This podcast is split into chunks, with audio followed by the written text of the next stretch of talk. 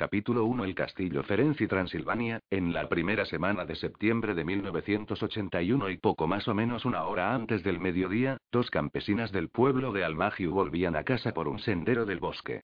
Llevaban las cestas llenas de pequeñas ciruelas silvestres y moras, las primeras de la estación. Las frutas aún estaban húmedas de rocío. Algunas de las ciruelas todavía estaban un poco verdes y el estado perfecto para hacer un aguardiente bien fuerte y perfumado. Vestidas de negro, las cabezas cubiertas con pañuelos anudados bajo la barbilla, las mujeres iban cotilleando alegremente, y sus dientes relucían marfileños cuando una carcajada subrayaba una habladuría particularmente sabrosa. A la distancia, el humo azul producido por la combustión de madera se elevaba casi vertical desde las chimeneas de Almagiu. Formaba una tenue neblina por encima de la fronda de otoñales colores de los árboles del bosque. Pero más cerca, entre los árboles, ardían otros fuegos. En el aire se percibían olores de guisos de carne con especias y sopas de hierbas aromáticas. Tintineaban campanillas de plata y se oyó el chasquido de una rama cuando un niño de pelo enmarañado y ojos oscuros de mirada fija se balanceó en el columpio que había improvisado con una cuerda. Las caravanas, pintadas de colores chillones, estaban reunidas bajo los árboles en un círculo. En las afueras del improvisado recinto, los pequeños caballos, atados con cuerdas, pacían en la hierba, y revoloteaban las faldas multicolores de las muchachas que buscaban astillas para el fuego. En el interior del círculo de caravanas, las ollas de hierro negro suspendidas sobre las llamas dejaban escapar un aromático vapor que hacía agua a la boca. Los hombres de la tribu de los viajeros atendían a sus asuntos o simplemente fumaban sus largas pipas con los ojos perdidos en la distancia.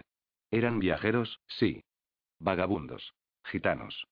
Habían vuelto los cíngaros a la región de Almagiu. El chico que se columpiaba divisó a las dos mujeres del pueblo y emitió un agudo silbido. Al instante cesaron el trajín, el movimiento y los ruidos en el campamento gitano. Todas las miradas se posaron, al unísono, en las campesinas rumanas y en sus cestas. Los hombres gitanos tenían un fiero aspecto con sus chaquetas de cuero, pero no había hostilidad en su mirada. Los cíngaros tenían sus propios códigos, y sabían muy bien lo que les convenía. Durante más de cinco siglos los habitantes de Almagio habían tratado con ellos de manera muy justa, les habían comprado sus baratijas, y los habían dejado en paz. Los gitanos, a su vez, nunca causaban daño deliberadamente a ningún habitante de Almagio. Buenos días, señoras, las saludó el rey de los gitanos, porque los jefes de esas bandas de vagabundos siempre se enorgullecen de ser reyes, con una reverencia desde los escalones de su caravana. Por favor, anuncien a sus amigos del pueblo que pronto llamaremos a sus puertas. Tenemos ollas y cazos de la mejor calidad, amuletos para ahuyentar a los seres de la noche, leemos las cartas, y nuestros ojos descubren siempre lo que ocultan las líneas de las manos. Traigan sus cuchillos y los afilaremos, y compondremos los mangos rotos de sus hachas. Lo componemos todo. Y este año también tenemos una jaca o dos para vender, mucho mejores que los viejos jamelgos que tiran de sus carros. No estaremos aquí mucho tiempo, así que aprovechen nuestras ofertas antes de que nos vayamos. Buenos días tengan ustedes, respondió de inmediato la mayor de las dos mujeres, aunque con voz un tanto entrecortada. Y tenga por seguro de que daré su recado a los del pueblo. Y por lo bajo, le susurró a su compañera. No digas nada, camina y no te apartes de mí. Cuando pasaron junto a una de las caravanas, la mujer que había respondido al saludo cogió de la cesta un pequeño pote de avellanas y un puñado de ciruelas, y los dejó, a manera de ofrenda, en los escalones de la caravana. Podría ser que alguien hubiese visto la ofrenda, pero nadie dijo nada. En todo caso, cuando las mujeres continuaron su camino rumbo a su hogar, el campamento siguió con sus actividades habituales. Pero la más joven, que no hacía mucho tiempo que vivía en Almagiu, preguntó. ¿Por qué les has regalado las avellanas y las ciruelas? Según he oído, los gitanos no dan nada gratis, no hacen favores, y a menudo cogen sin pagar cosas que tienen un precio. ¿No les animas a que sigan haciéndolo, con esos presentes? No hace ningún daño tener buenas relaciones con gente que ve el futuro, respondió la mujer de más edad. Cuando lleves los años que llevo yo en este lugar, sabrás lo que quiero decir. Además, ellos no han venido a robarnos, o a causarnos perjuicios. Tras encogerse de hombros, la mujer continuó. Ya lo creo que no, y te diré que creo saber por qué están aquí. ¿Por qué? preguntó su amiga. Tiene que ver con la luna, con una llamada que han oído, y una ofrenda que deben hacer. Ellos atraen los favores de la tierra, le devuelven la fertilidad al suelo, apaciguan a y sus dioses. ¿Sus dioses? ¿Son infieles, entonces? ¿Cuáles son esos dioses? Llámale Natura, si quieres. Respondió cortante la primera mujer. Pero no me preguntes nada más. Yo soy una mujer sencilla y no quiero saber. La abuela de mi abuela ya recordaba la época en que llegaban los gitanos. Y seguramente su abuela también. A veces pasan 15 meses antes de que vuelvan, o 18, pero nunca más de 21. Primavera, verano, invierno. Solo los cíngaros conocen en qué estación, en qué mes, en qué día vendrán.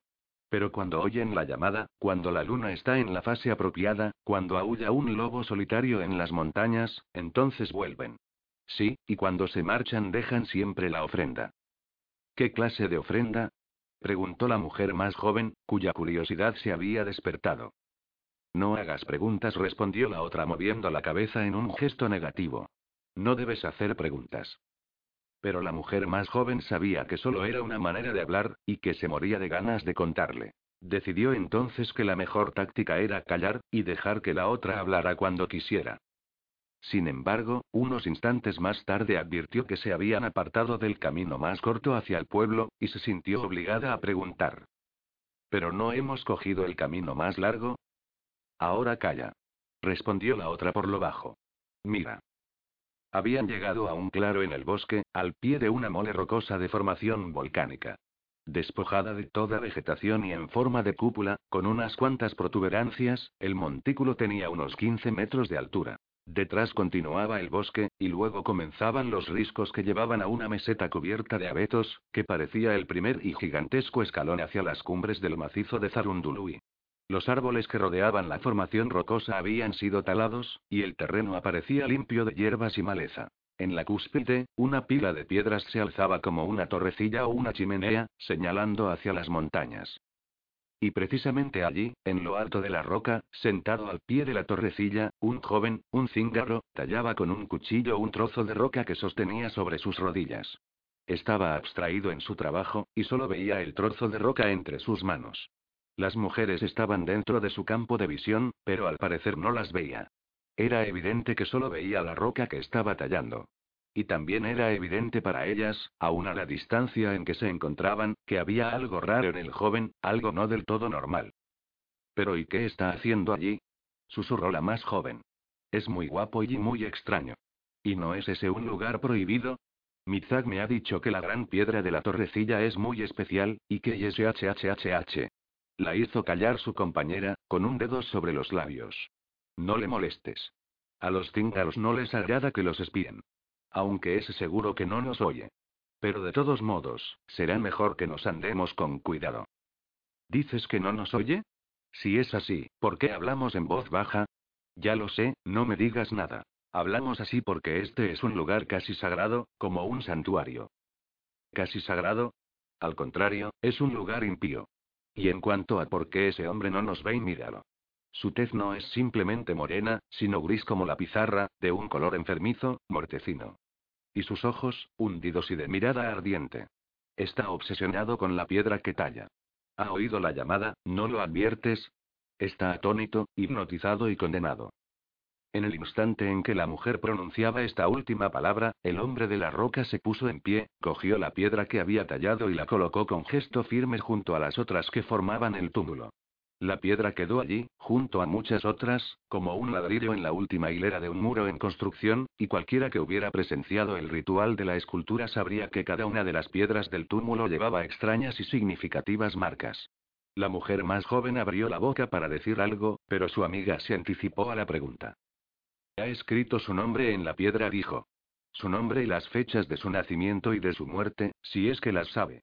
Como las escribieron todos los otros que han muerto antes que él. Esa piedra que ha tallado es su lápida, y el túmulo es un cementerio.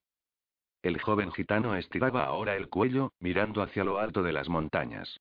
Se quedó inmóvil en esa posición durante un instante, como si esperara algo. Y en el cielo azul grisáceo una pequeña nube cruzó como una mancha la faz del sol.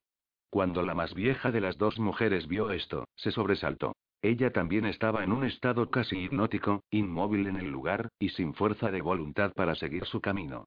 Pero cuando el sol se oscureció y las sombras lo envolvieron todo, la mujer cogió a su compañera por el brazo y volvió la cara. Vamos, la urgió, vayámonos de aquí. Nuestros hombres estarán preocupados por nosotras, sobre todo si se han enterado de que hay gitanos en la zona. Avanzaron deprisa bajo la espesa fronda de los árboles, encontraron el sendero y muy pronto vieron las casas de madera de las afueras de Almagiu. Allí el bosque se hacía gradualmente menos espeso hasta desaparecer. Pero cuando salieron a una polvorienta carretera, y sus corazones latieron más despacio, oyeron un sonido que venía de atrás, y de lo alto, y desde muy, muy lejos y aún no era mediodía en Almagiu, el sol comenzó a salir de detrás de una pequeña nube. Aún faltaba algo más de un mes para que comenzaran los primeros fríos del invierno, pero todos los que oyeron ese sonido pensaron que era un presagio del invierno. Sí, y algunos creyeron que era algo más que eso. Era el lastimero aullido de un lobo que llegaba de las montañas, llamando tal como lo han hecho los lobos durante miles de años, y quizá más. Las dos mujeres se detuvieron, apretaron sus cestas y escucharon. No ha tenido respuesta, dijo por fin la más joven. Ese viejo lobo está solo. Por el momento asintió la otra. Sí, está solo, pero te aseguro que le han oído. Y muy pronto le responderán. Y después y la mujer hizo un gesto de negación con la cabeza y caminó aún más rápido. La otra apretó el paso y la alcanzó. ¿Y después qué? preguntó. Su compañera la miró, frunció un poco el entrecejo, y finalmente dijo. Tienes que aprender a escuchar, Ana. En estos lugares hay cosas de las que apenas si hablamos, de manera que, si quieres enterarte, en las raras ocasiones en que hablamos de ellas debes escuchar con mucha atención. Estaba escuchando, respondió Ana, pero no lo he comprendido, eso es todo. Tú has dicho que muy pronto le responderían al viejo lobo. ¿Y entonces y qué pasará? Entonces y respondió la mujer más vieja, dirigiéndose hacia la puerta de su casa, de cuyo dintel colgaban ristras de ajos, entonces, a la mañana siguiente y, los cíngaros se habrán marchado. Y no quedarán otros rastros de ellos que las cenizas en el sitio donde acamparon, y las huellas de las ruedas de las caravanas en el sendero. Pero se irá un gitano menos de los que llegaron. Aquel que respondió a la antigua llamada, y se quedó y los labios de la mujer más joven se redondearon en una silenciosa o de asombro. Tú ya lo has visto y sumando su alma a todas las otras almas desgraciadas inscritas en el túmulo de la roca y esa noche, en el campamento de los cíngaros.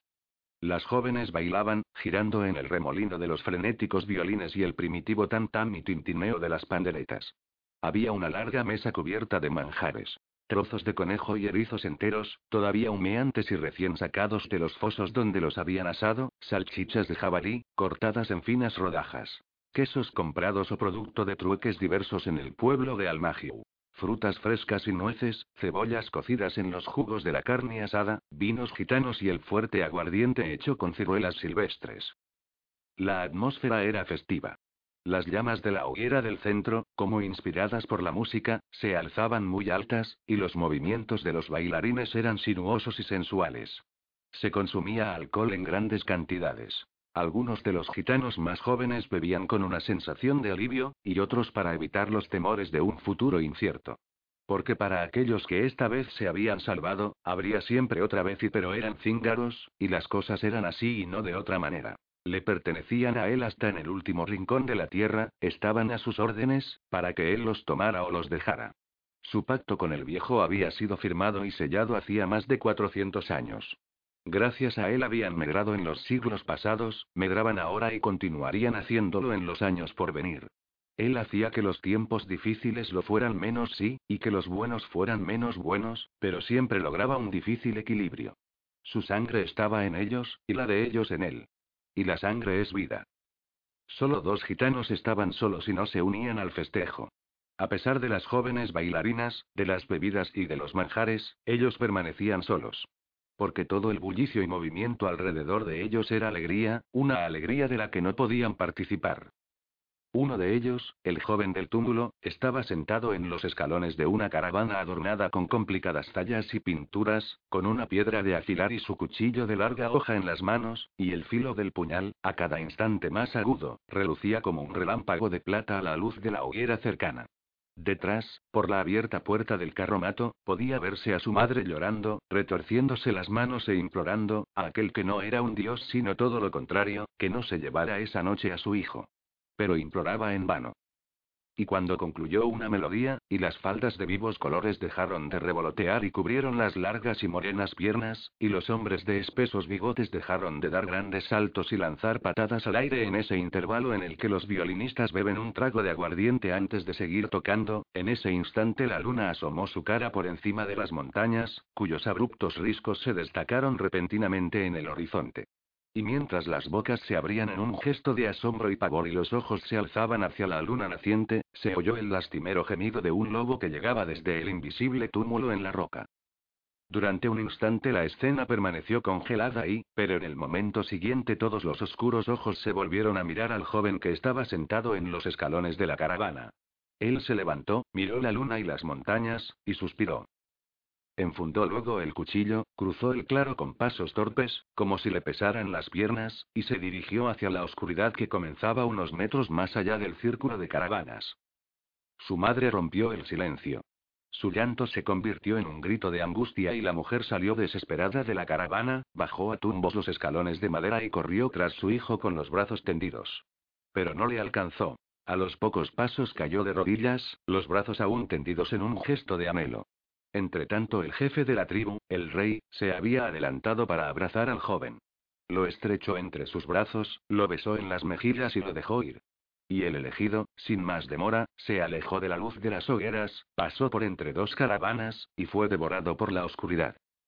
Dumitru. gritó su madre. La mujer se puso de pie, e hizo un gesto como si fuera a correr hacia su hijo, pero cayó en los brazos de su rey. Ten calma, mujer, le dijo él con voz bronca, esto se veía venir desde hace un mes. Todos hemos visto los cambios experimentados por tu hijo.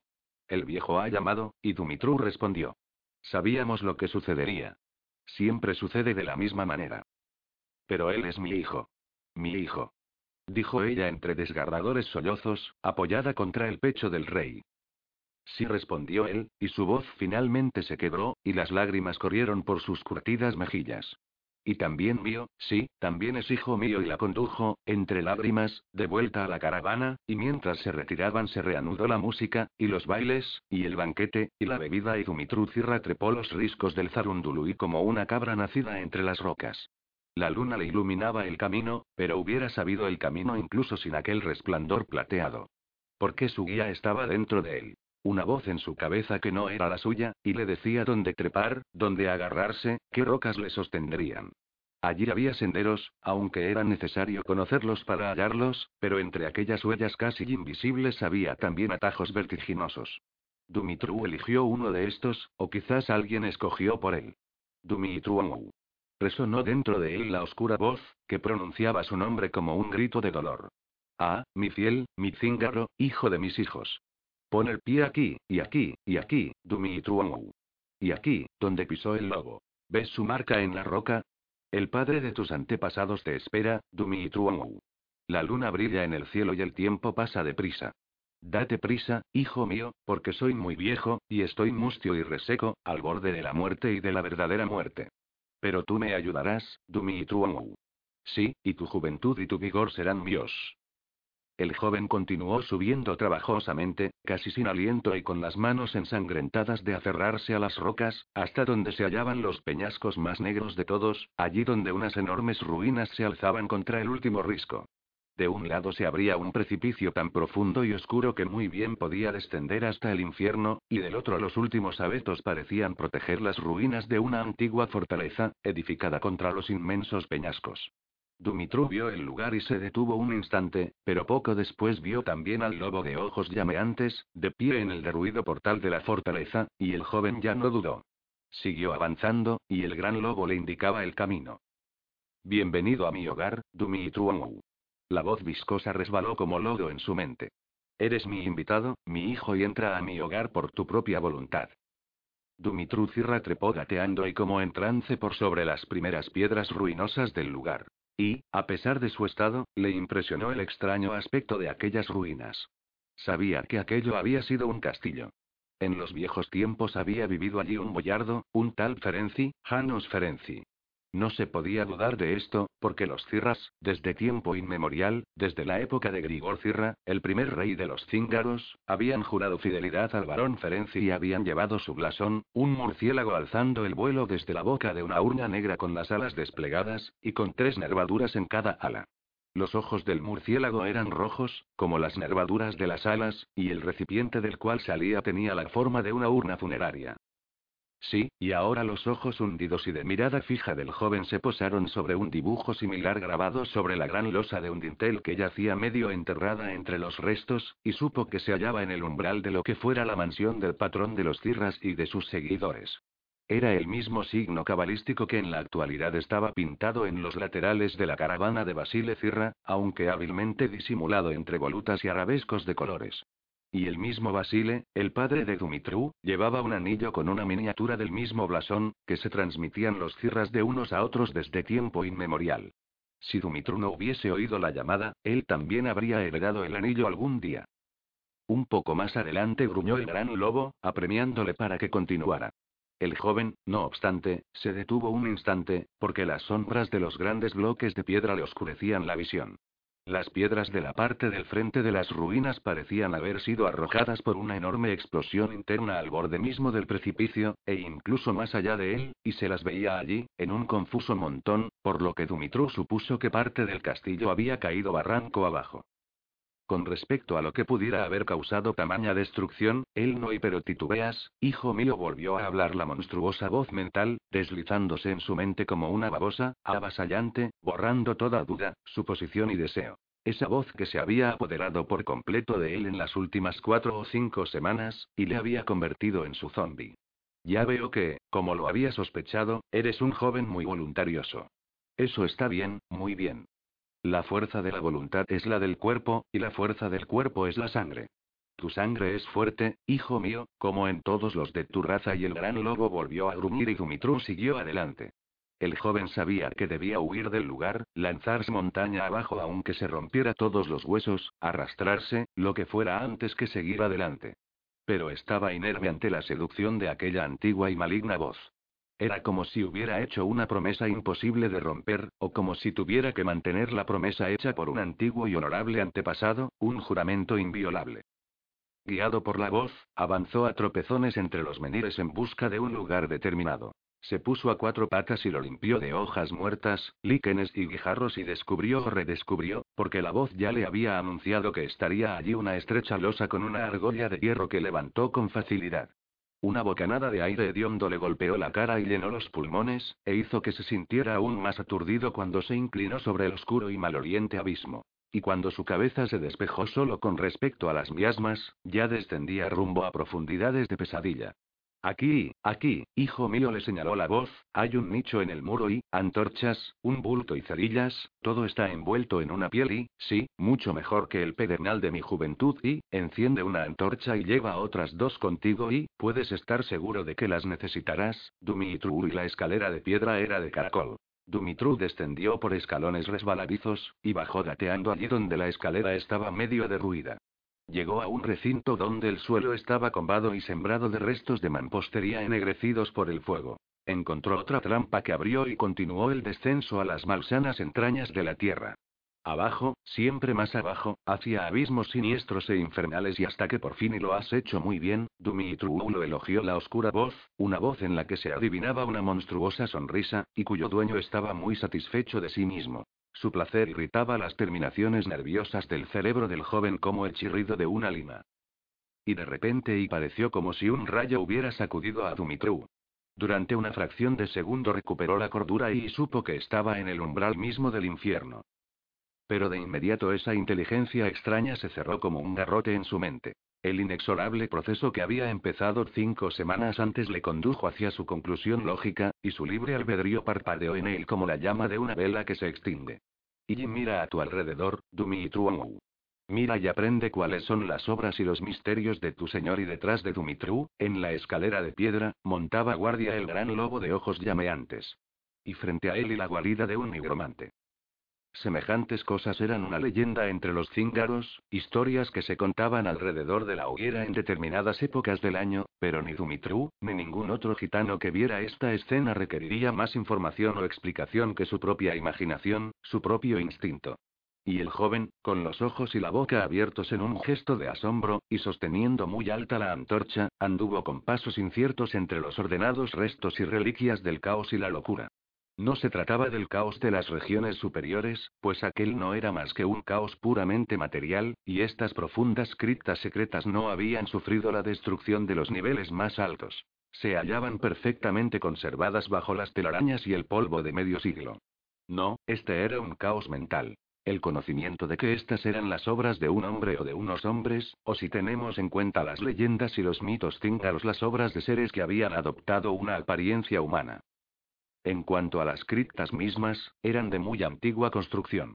En la mampostería se veían manchas de nitrato pero no de humedad, aunque en algunos lugares el agua filtrada había formado delgadas estalactitas que colgaban de los altos techos, y en los rincones de las habitaciones, donde el suelo no había sido pisado tan a menudo, las estalagmitas formaban pequeños nudos o ampollas sobre las losas. Dumitru no era un arqueólogo, pero incluso él, teniendo en cuenta el rústico ensamblaje de las piedras, y el mal estado de la argamasa que las unía, hubiera atribuido al castillo o al menos a sus cámaras secretas una antigüedad de ocho o nueve siglos. Era necesario como mínimo ese tiempo para que se formaran los depósitos de calcio, a menos que el líquido que se filtraba desde los niveles superiores estuviera impregnado de sales.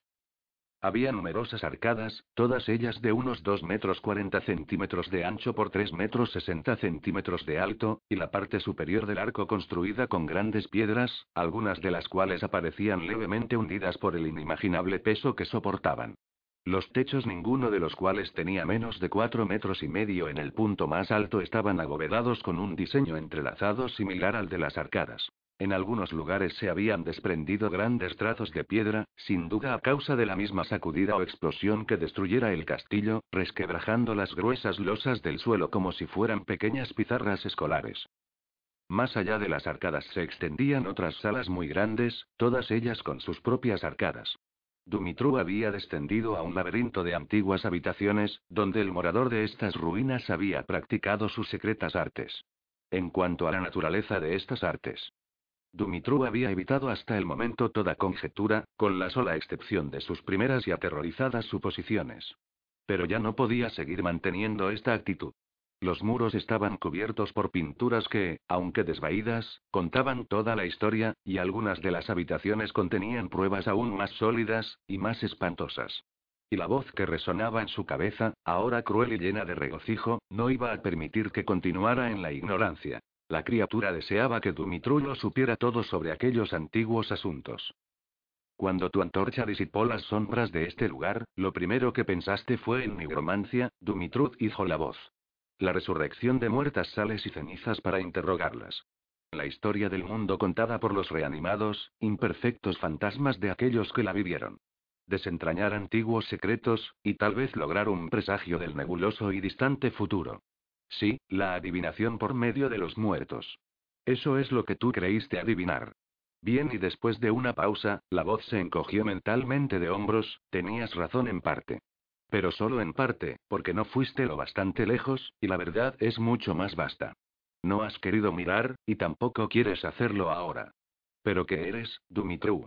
¿Mi hijo o un crío llorón?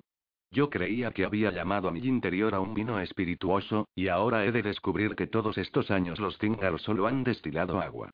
Ja, ja, ja. Pero no te ofendas, solo es una broma. No te enfurezcas, hijo mío. ¿O acaso lo que sientes no es furia? No, Dumitru. Es miedo, tal vez. ¿Temes por tu vida, Dumitru?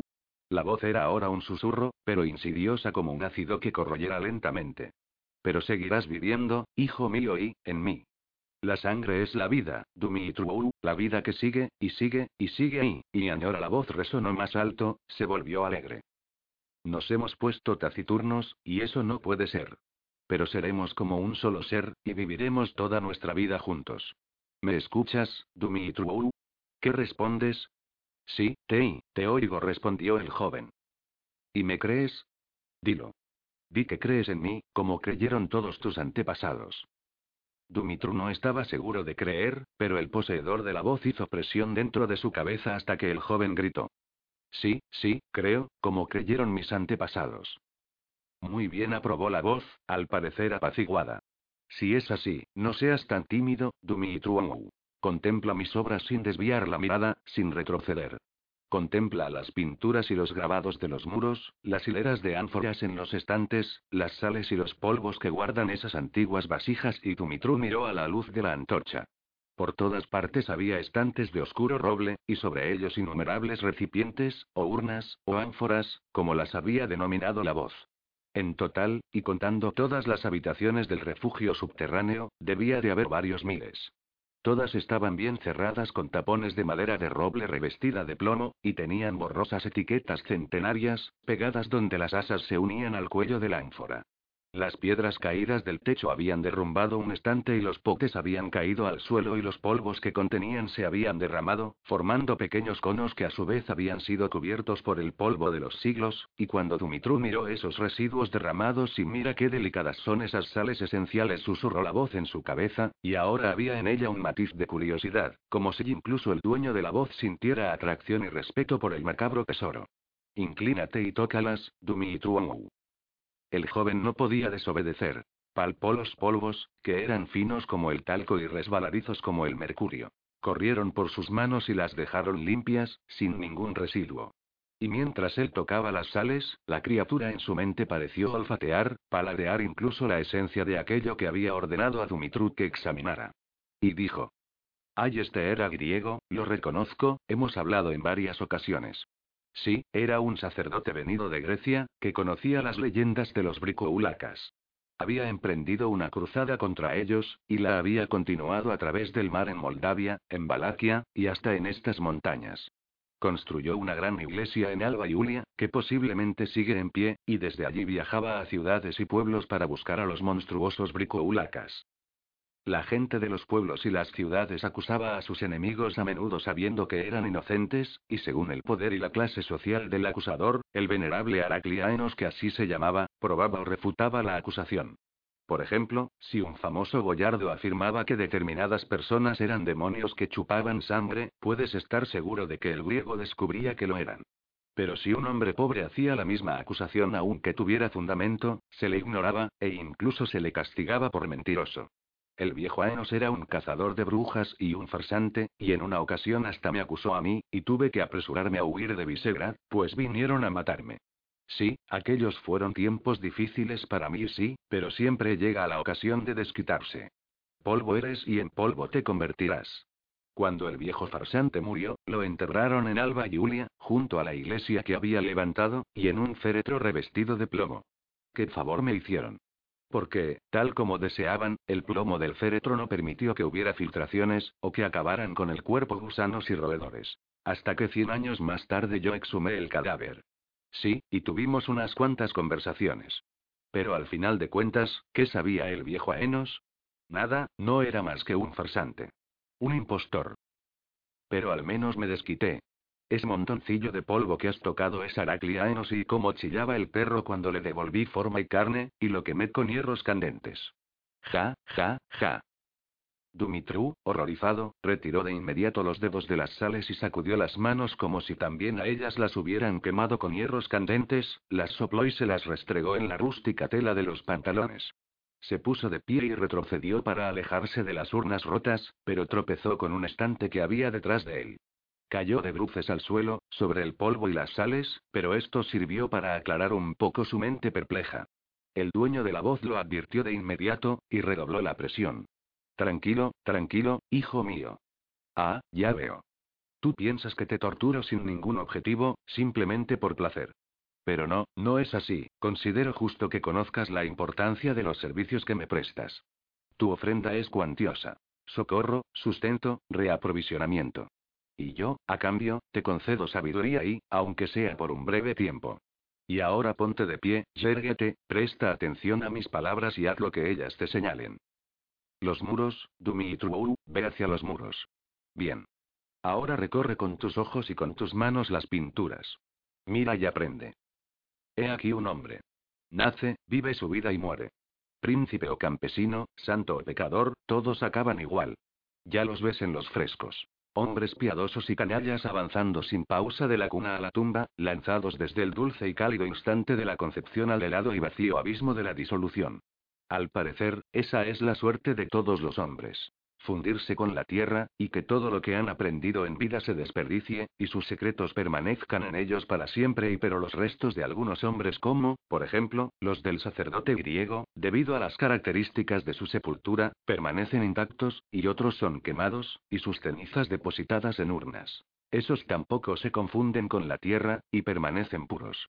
Allí están, algún que otro fragmento de hueso y un puñado de cenizas que encierran toda la sabiduría que poseían cuando paseaban sobre la tierra, todos los secretos de la vida y a veces los de la muerte y tal vez los de estados intermedios entre una y otra que se llevaron a la tumba. Todo perdido.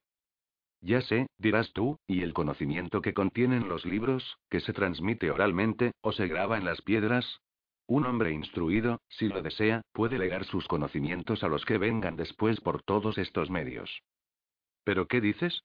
¿Tablas de piedra grabadas? Si hasta las montañas sucumben a la erosión, y se sabe que épocas enteras han sido borradas para siempre. ¿La transmisión oral? Cuéntale a un hombre una historia, y cuando él la repita ya la habrá cambiado y después de veinte veces de ser contada puede que sea irreconocible. Los libros, en un siglo se marchitan, en dos se vuelven frágiles y se rompen, en tres se convierten en polvo. No, no me hables de libros, son la cosa más perecedera que existe. Hubo una vez en Alejandría la biblioteca más maravillosa del mundo y ¿dónde, dime, están ahora esos libros? Desaparecidos, Dumitru, desaparecidos con los hombres de antaño. Pero, a diferencia de los libros, los hombres no son olvidados.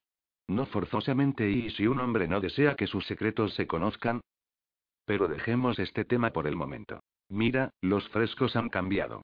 Y aquí hay otro hombre y en todo caso, démosle ese nombre. Pero es extraño, no fue concebido solamente por un hombre y una mujer.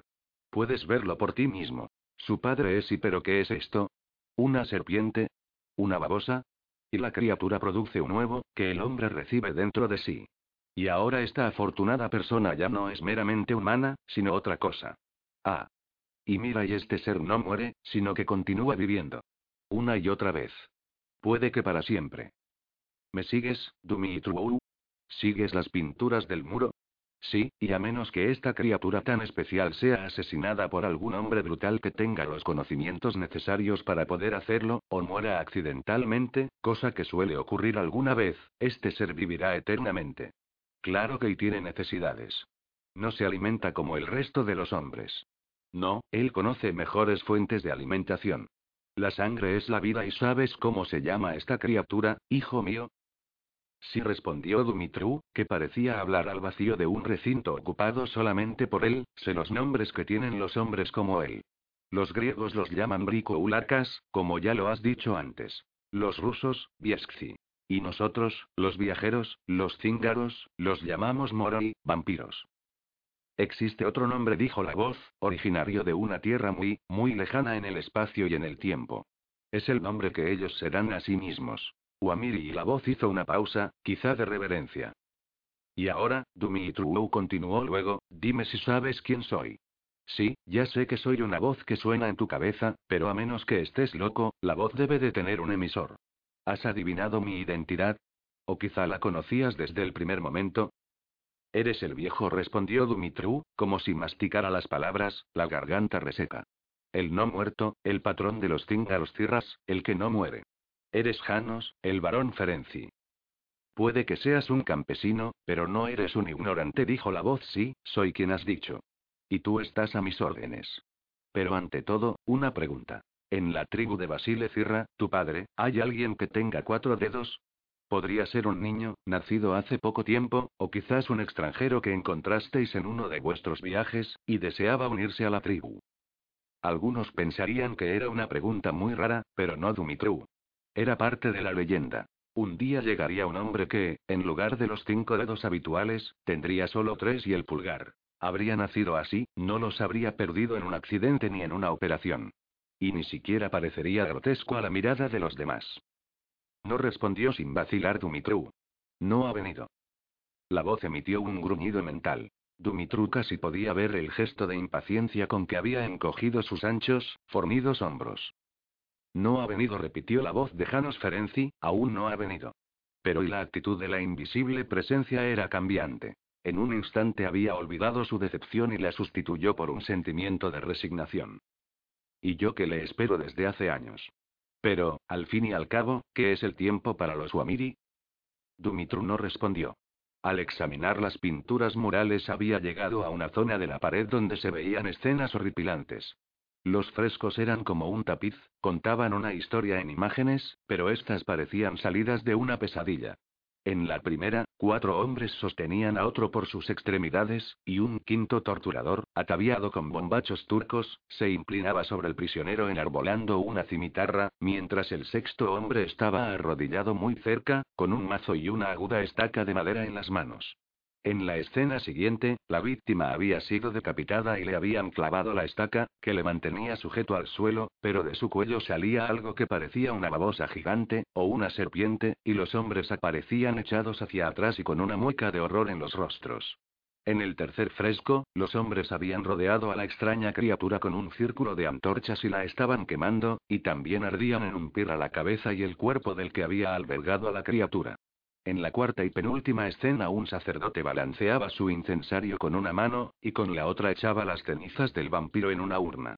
Se trataba, según cabe presumir, de un ritual de exorcismo, de purificación. Pero si lo era, era un error, no servía de nada.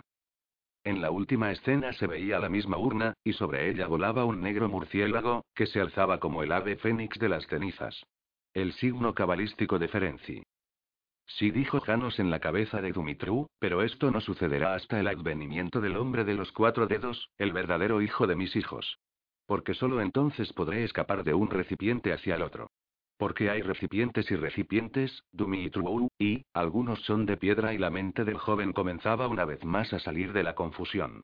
Vio de repente que la antorcha, que había puesto en un soporte de metal en la pared, estaba casi extinguida.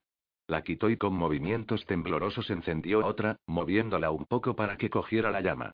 Y pasándose la lengua por los labios resecos, miró las interminables hileras de urnas y se preguntó en cuál de ellas estaría su torturador. Qué fácil sería romperla, aventar las cenizas, y arrojar su antorcha contra los restos para ver si ardían por segunda vez. Janos no demoró en advertir la reaparición de la voluntad del cíngaro, ni en leer la amenaza en la mente que dominaba. Rió silenciosamente y dijo. Aquí no, Dumitru, aquí no. ¿Quieres verme yacer entre la escoria? ¿Es que estas ideas de traición que escucho son tuyas? Claro que no llevarías nuestra sangre si no se te ocurrieran semejantes cosas y el demonio volvió a reír. Pero hiciste bien en encender otra antorcha. Es mejor no dejar que la llama se apague, porque este lugar es terriblemente oscuro, Dumitru. Además, aún hay una o dos cosas que quiero mostrarte, y necesitamos la luz. Mira a tu derecha, hijo mío, y verás una habitación. Cruza la arcada, y descubrirás mi verdadera madriguera. Si Dumitru hubiese intentado luchar consigo mismo, habría sido inútil. El dominio del vampiro sobre su mente era más vigoroso que nunca. Hizo lo que le decía, cruzó la arcada y entró en una habitación muy similar a las otras, excepto en los objetos que contenía. Aquí no había estantes llenos de ánforas ni frescos en las paredes. Esto era más un lugar de estar que un depósito. En las paredes colgaban tapices, y el suelo estaba revestido de brillantes baldosas de cerámica verdes. En el centro, un mosaico realizado con baldosas mucho más pequeñas exhibía el profético blasón de los Ferenci, y a un lado, cerca de la gran chimenea, se hallaba una antigua mesa de cedro negro. Los tapices que colgaban de las paredes estaban en jirones, y con tanto polvo como en el resto de la cripta, pero había un detalle que no cuadraba. Sobre la mesa había papeles, libros, sobres, sellos diversos y lacre, plumas y tinta. Objetos modernos si se los comparaba con todo lo que Dumitru había visto hasta ahora. ¿Eran las cosas de Ferenci? El joven había supuesto que el viejo estaba muerto o no muerto, pero todo esto parecía indicar lo contrario. No le contradijo la viscosa voz mental del varón, no son mías sino propiedad de un y llamémosle discípulo. Estudió mis hazañas, y quizás hasta se hubiera atrevido a estudiarme a mí. Conocía muy bien las palabras para llamarme, pero no sabía dónde encontrarme, ni siquiera sabía que yo estaba aquí. Pero hay. Creo que ya no existe. Lo más probable es que sus huesos estén en algún lugar arriba, entre las ruinas. Me gustaría muchísimo encontrarlo algún día, y hacer por él lo que él hubiera podido hacer por mí. Mientras la voz de Janos Ferenci recordaba el pasado, Dumitru había ido hasta la mesa. En ella había cartas, pero no estaban escritas en una lengua que él pudiera leer. No obstante, pudo descifrar las fechas. Habían sido escritas hacía unos 50 años, y dirigidas a un tal M. Reynaud, de París, a Joseph Nadek, de Praga, a Colin Grieve, de Edimburgo, y a Joseph Curwen, de Providence. Sí, y a muchos otros en pueblos y ciudades de diferentes países. Como lo atestiguaba la letra en los envejecidos papeles, todos esos nombres y direcciones habían sido escritos por la misma persona, un tal Mr. Hutchinson, o Edward H., como firmaba con frecuencia. En cuanto a los libros, no significaban nada para Dumitru. Era un campesino, por mucho que hubiera viajado y que conociera varias lenguas y dialectos. De modo que títulos como Turba Philosophorum, o Thesaurus Chemicus, de Bacon, o de Lapide Philosophico para él no querían decir nada. Pero en el libro que todavía estaba abierto, y a pesar del espeso polvo que cubría sus páginas, Dumitru vio imágenes que sí tenían sentido, y este era horripilante. Porque allí mostraban hasta en sus menores detalles las torturas más terribles, más brutales. Los dibujos hicieron que Dumitru, a pesar de estar medio hipnotizado, retrocediera estremecido, intentando poner distancia entre él y las páginas. Un instante después, no obstante, los demás objetos de la habitación, que a ese momento no le habían llamado la atención, le atrajeron con fuerza irresistible. Esto es, los grillos y las esposas que colgaban de gruesas cadenas de las paredes, algunos instrumentos atacados por la corrosión, tirados desordenadamente en un rincón, y varios braseros de hierro que aún guardaban las cenizas de antiguos fuegos. Pero antes de que pudiera estudiar más detenidamente aquellos objetos suponiendo que esta hubiera sido su intención, la viscosa voz burbujeó en su cabeza. Dime, Dumitru, ¿has tenido alguna vez sed, sed de verdad? Ha cerrado por un desierto, sin ver agua, ni la más remota señal de que la hubiera, y has sentido que tu garganta se convertía en una úlcera palpitante, que apenas dejaba pasar el aire que respirabas. Bien, es posible que vivieras una ocasión en la que te sentías seco como la sal, y quizá su recuerdo te ayude a comprender, aunque solo parcialmente, cómo me siento yo ahora. Solo en parte, porque tú nunca has sido como la sal. Ah, hijo mío, si tan solo pudiera describir mi sed. Pero hablemos de otra cosa. Ahora estoy seguro de que comprendes en parte mis obras, lo que yo significo, mi poder y mi destino, y también que las necesidades de alguien como yo tienen una importancia que está por muy por encima de la vida vulgar, de las vidas. Y ha llegado el momento de darte a conocer el misterio final, en donde ambos conoceremos el más exquisito éxtasis. Dumitru, entra en la gran chimenea. Entrar en una chimenea, en un hogar, Dumitru la miró y sintió el impulso de retroceder, pero no pudo. Enorme y ennegrecido por el fuego, el cañón de la chimenea tenía un metro veinte centímetros de ancho por un metro y medio de alto y estaba construido en forma de arcada. Dumitru tuvo que inclinarse apenas para entrar. Pero antes encendió otra antorcha. Una pausa que Janos Ferenci interpretó como un signo de duda. Rápido, Dumitru le urgió la horrible voz, mi necesidad es tal que ya no puedo soportarla, no puedes hacerme esperar. Dumitru entró en el hogar y sostuvo en alto la antorcha para iluminar el lugar. El cañón de la chimenea, amplio y ennegrecido por el fuego, se abría encima de su cabeza, levemente torcido. El joven miró hacia arriba, esperando ver una luz, pero no había más que oscuridad. Esto no era extraño. El cañón de la chimenea tenía seguramente varias desviaciones antes de llegar a la superficie, y en la zona superior, además, debía de estar obstruido por las ruinas. Dumitru inspeccionó el lugar con la antorcha, y vio unos peldaños de hierro en la parte de atrás del conducto. En sus días de gloria, las chimeneas del castillo necesitaban una limpieza de cuando en cuando. Con todo, no había la acumulación de hollín que era de esperar. Aparte de unas quemaduras superficiales, la chimenea no parecía haber sido muy utilizada. Sí, sí que ha sido usada, hijo mío, dijo con una risa obscena la incorpórea voz de Janos Ferenci, ya lo verás, ya lo verás. Pero ante todo, apártate un poco hacia el costado. Antes de que tú asciendas, hay otros que deben descender. Mis pequeñas mascotas, mis pequeños amigos y Dumitru se aplastó contra el muro lateral y se oyó un ruido de alas, aumentado por el cañón de la chimenea hasta parecer un rugido, y una colonia de pequeños murciélagos, cuyos cuerpos formaban una columna casi sólida, descendió por el conducto y se dispersó por las criptas subterráneas. Durante unos momentos, que a Dumitru le parecieron muy largos, no dejaron de salir murciélagos, y el joven empezó a pensar que aquello no acabaría nunca, pero por fin el rugido se hizo más y más débil, salieron unos pocos animales rezagados y después volvió el silencio. Sube ahora, dijo Ferenci, y se aferró con más fuerza a la mente de su esclavo. Los peldaños eran anchos y poco profundos, había unos 30 centímetros de distancia entre cada uno de ellos y el siguiente, y estaban firmemente embutidos en el enlucido que unía las piedras. Dumitru descubrió que podía sostenerse para subir con una sola mano, y con la otra llevar la antorcha. Después de nueve o diez peldaños, la chimenea se hizo mucho más estrecha, y unos diez escalones más adelante describió una curva de unos 45 grados y se convirtió en poco más que un estrecho cañón ascendente.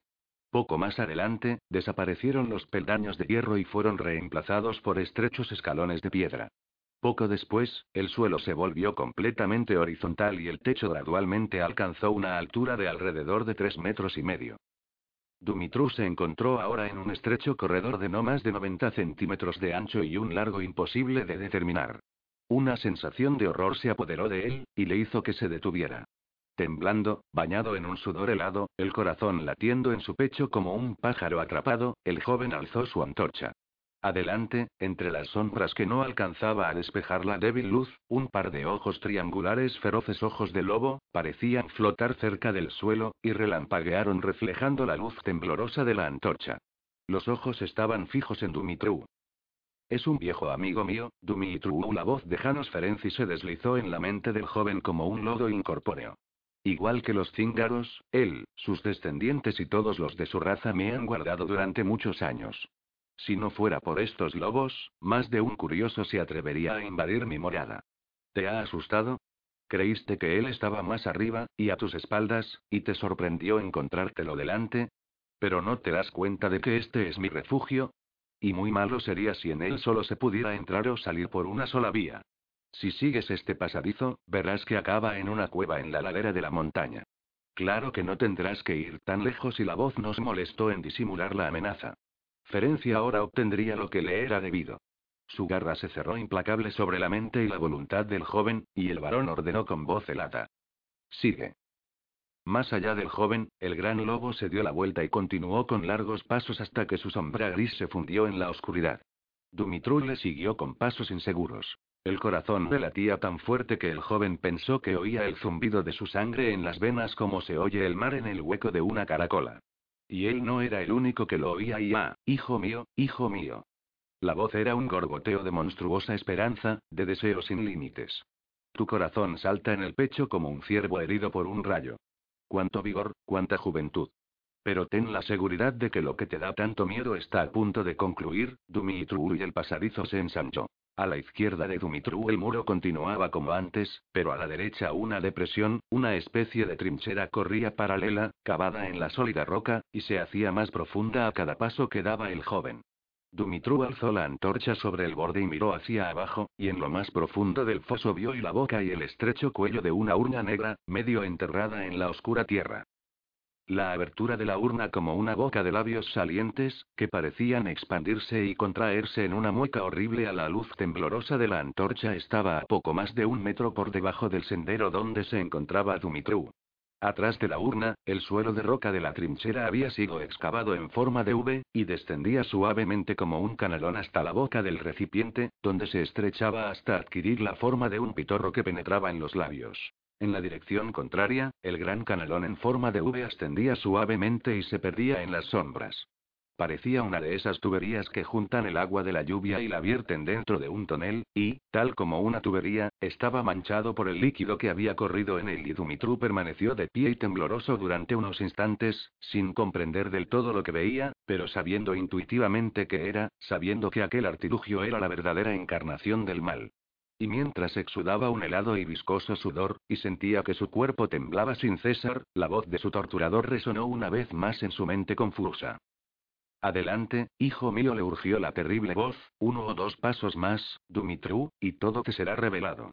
Pero ten cuidado, mucho cuidado, no te desvanezcas, ni te caigas del sendero. Dos pasos más, los ojos fijos en aquella terrible urna, sin pestañear siquiera, y Dumitru pudo ver el lugar donde terminaba el foso. Un espacio apaisado, como una tumba abierta. Y cuando la luz de la antorcha lo iluminó, vio lo que contenía. Púas. Afiladas garras de hierro herrumbrado, que llenaban aquel espacio de borde a borde. Había al menos tres docenas y Dumitru supo para qué servían, y comprendió en aquel instante el objetivo de Ferenci. ¿Qué? Ja, ja, ja. La horrible risa, aunque no resonó en sus oídos, llenó su mente. De modo que al final habrá una batalla de voluntades, hijo mío. ¿Una batalla de voluntades? Dumitru endureció la suya, luchó por el dominio de su mente, de sus jóvenes y poderosos músculos. Y exclamó. Yo y no y me mataré por ti, viejo demonio. Claro que no lo harás, Dumitru. Ni siquiera yo puedo convencerte de ello contra tu voluntad. La persuasión tiene sus límites. No, hijo mío, no te matarás. Te mataré yo. Y ya lo he hecho. Dumitru sintió de repente que había recuperado sus fuerzas, que su mente estaba por fin libre de los grilletes de Ferenci. Se pasó la lengua por los labios resecos, miró a uno y otro lado. ¿Por dónde escapar? Hacia adelante, en algún lugar un gran lobo aguardaba. Pero él todavía tenía su antorcha y la llama haría retroceder al animal. Y detrás de él y desde atrás el aire, de repente, se agitó como en un vendaval, sacudido por miríadas de alas. Los murciélagos. Dumitru se sintió agobiado por la terrible claustrofobia que le provocaba el lugar. Percibió con claridad que, incluso sin los murciélagos, cuyo regreso parecía inminente, nunca tendría valor suficiente como para desandar el camino que había hecho y descender por los escalones de la falsa chimenea, y luego cruzar las criptas del castillo con sus urnas funerarias, y volver a subir la resonante escalera de piedra rumbo al mundo exterior. No, solo había un camino a seguir, hacia adelante, hacia aquello que le aguardaba. Y cuando llegaron volando los primeros murciélagos, el joven se lanzó a correr por el estrecho borde de piedra. Que de repente se inclinó bajo su peso. Y. Ajá. Dijo la horrible voz en su cabeza, ahora con tono triunfal. Pero si un lobo, aunque sea muy grande, pesa menos que un hombre ya crecido, Dumitru Frente al foso lleno de púas, el muro y el estrecho sendero de piedra se inclinaron 90 grados y arrojaron a Dumitru sobre los aguzados hierros. El joven comenzó a lanzar un grito de comprensión y horror combinados, pero enmudeció cuando las púas le atravesaron el cráneo, y la columna vertebral, y casi todos los órganos vitales, aunque no el corazón. Este, que todavía latía, continuó bombardeando la sangre, bombeándola a través de las múltiples heridas del cuerpo empalado del joven que se retorcía sobre los hierros del foso. ¿No te había dicho que sería el éxtasis, Dumitru? ¿Y no te había dicho que te mataría? Las palabras de regocijo del monstruo llegaron flotando en medio de la agonía del joven, pero débiles y desvaídas, como la agonía misma. Y este fue el último tormento, la burla final de Janos Ferenci, porque Dumitru ya no podía escucharle. Pero Janos no se sintió molesto. No, porque ahora debía ocuparse de algo mucho más importante, debía saciar una antigua sed. Al menos hasta la siguiente ocasión. La sangre corrió por el canalón en forma de V, y saltó del pitorro a la boca de la urna para mojar lo que fuera que había en el interior. Antiguas cenizas, sales los elementos químicos de un hombre, de un monstruo la absorbieron, burbujearon y se hincharon con ella, humearon y ardieron sin llama. La reacción química fue tal que los obscenos labios de la urna casi parecieron eructar y el gran lobo regresó poco rato después. Pasó bajo los murciélagos, que se habían apelotonado y construido un cielo raso de piel viva, avanzó con cautela por el tramo donde el móvil suelo y el muro del corredor habían retornado a su posición inicial y se detuvo a contemplar la urna, ya silenciosa. Y luego gimió y saltó al foso, trepó por el canalón de piedra arriba de la urna, y se deslizó tímidamente por entre las púas hasta una zona despejada al final de la zanja. Allí se giró y comenzó a liberar el desangrado cuerpo de Dumitru de las púas, retirándolo con cuidado de una en una. Cuando terminó, saltó del foso, que en este lugar no era profundo, y sacó luego el cadáver, arrastrándolo hasta el sitio de los muchos huesos, donde podría alimentarse a placer. El viejo lobo estaba familiarizado con esta rutina. Había realizado esta tarea en varias ocasiones. Y antes que él, su padre había hecho lo mismo. Y el padre de su padre. Y el padre del padre del padre de... Capítulo 2 Los buscadores Sabirsin, Rumanía. La tarde del primer viernes de agosto de 1983, en la posada situada en la empinada ladera de la montaña, en el extremo este de la población, donde la carretera sube con numerosas curvas en horquilla y desaparece entre los pinos. Tres jóvenes americanos, con aspecto de turistas, estaban sentados alrededor de una vieja mesa redonda, ennegrecida por el tiempo, en un rincón del bar. Vestían de sport, uno de ellos fumaba un cigarrillo, y bebían la cerveza del lugar, no demasiado fuerte pero amarga y muy estimulante. Junto a la barra, un par de serranos, cazadores que llevaban unos rifles tan viejos que podían ser considerados antigüedades, se habían reído, dado palmadas en la espalda y jactado de sus hazañas y no solo en la captura de animales durante aproximadamente una hora, cuando en el rostro de uno de ellos apareció de repente una expresión de sorpresa. El hombre se apartó de la barra y jurando por lo bajo salió dando tumbos hacia la penumbra del exterior. Dejó el rifle apoyado en la barra, y el tabernero lo cogió con bastante cautela, lo guardó y continuó lavando y secando los vasos usados por los parroquianos. El compañero de copas del que se había marchado y compañero de delitos, o de lo que fuere, se rió de manera aún más estridente, golpeó con fuerza la barra, se bebió el aguardiente de ciruelas de su amigo y el propio y miró a su alrededor buscando diversión. Y, claro está, observó a hurtadillas a los americanos, que charlaban. En verdad, y sin que el hombre lo supiera, hasta este momento él había sido el tema de la conversación del grupo. El hombre pidió otra bebida para él, una ronda para la mesa de lo mismo que estaban bebiendo, y también invitó al tabernero, y se dirigió hacia la mesa de los turistas. El tabernero, antes de llenar los vasos, cogió también su rifle y lo guardó junto al de su compañero. Gogosu gruñó el viejo cazador, señalándose el pecho. Emil Gogosu. ¿Y ustedes? Touristi, no, el hombre hablaba el dialecto rumano de la zona, que se parecía un poco al húngaro. Los tres americanos le sonrieron, aunque dos de ellos lo hicieron con bastante cautela. Pero el tercero tradujo sus palabras a los otros, y le respondió rápidamente. Sí, somos turistas. Americanos, de los Estados Unidos. Siéntese, Emil Gogosu, y hable con nosotros. El cazador, sorprendido, le dijo.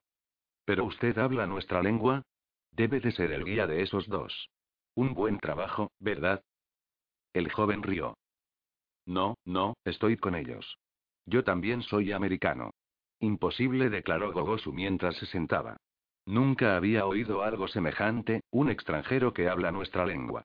Usted me está tomando el pelo. Gogosu era un típico campesino rumano.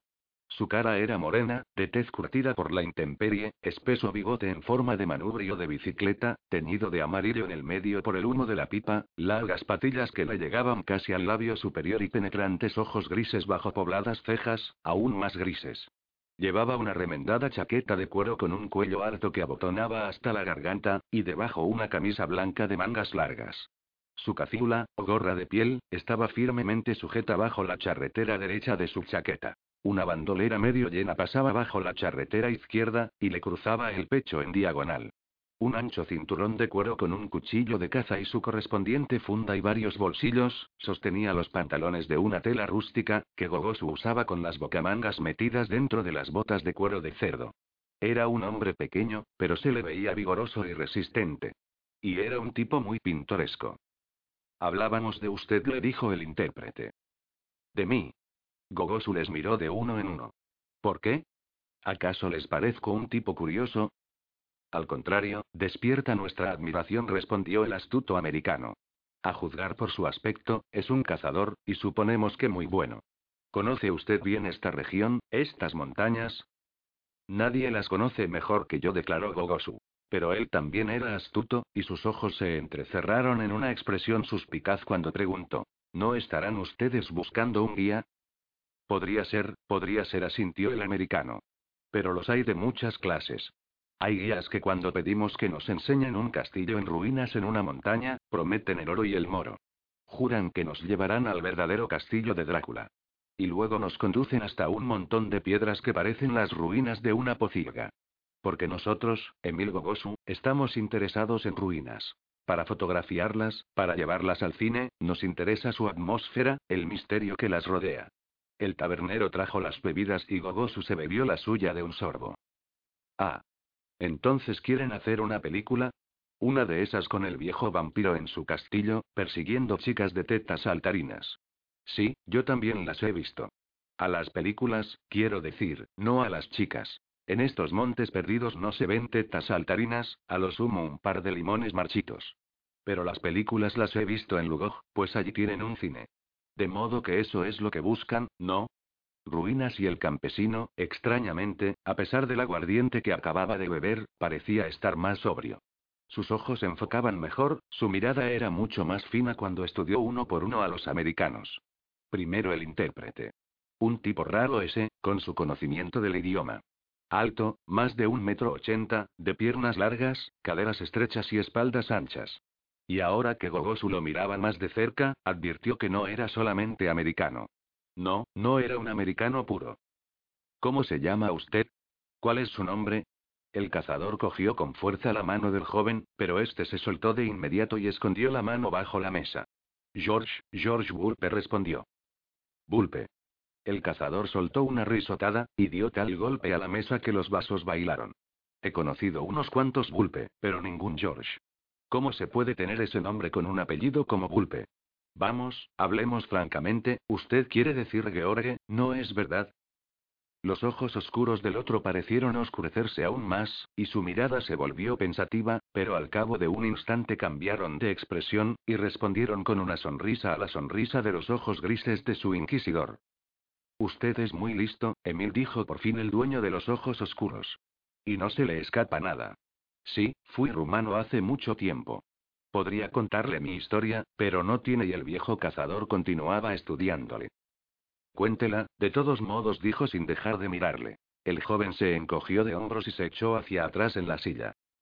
Yo nací aquí, a la sombra de estas montañas, dijo con una voz que poseía la misma engañosa suavidad de su boca. Sonrió, y se entrevieron sus dientes perfectos.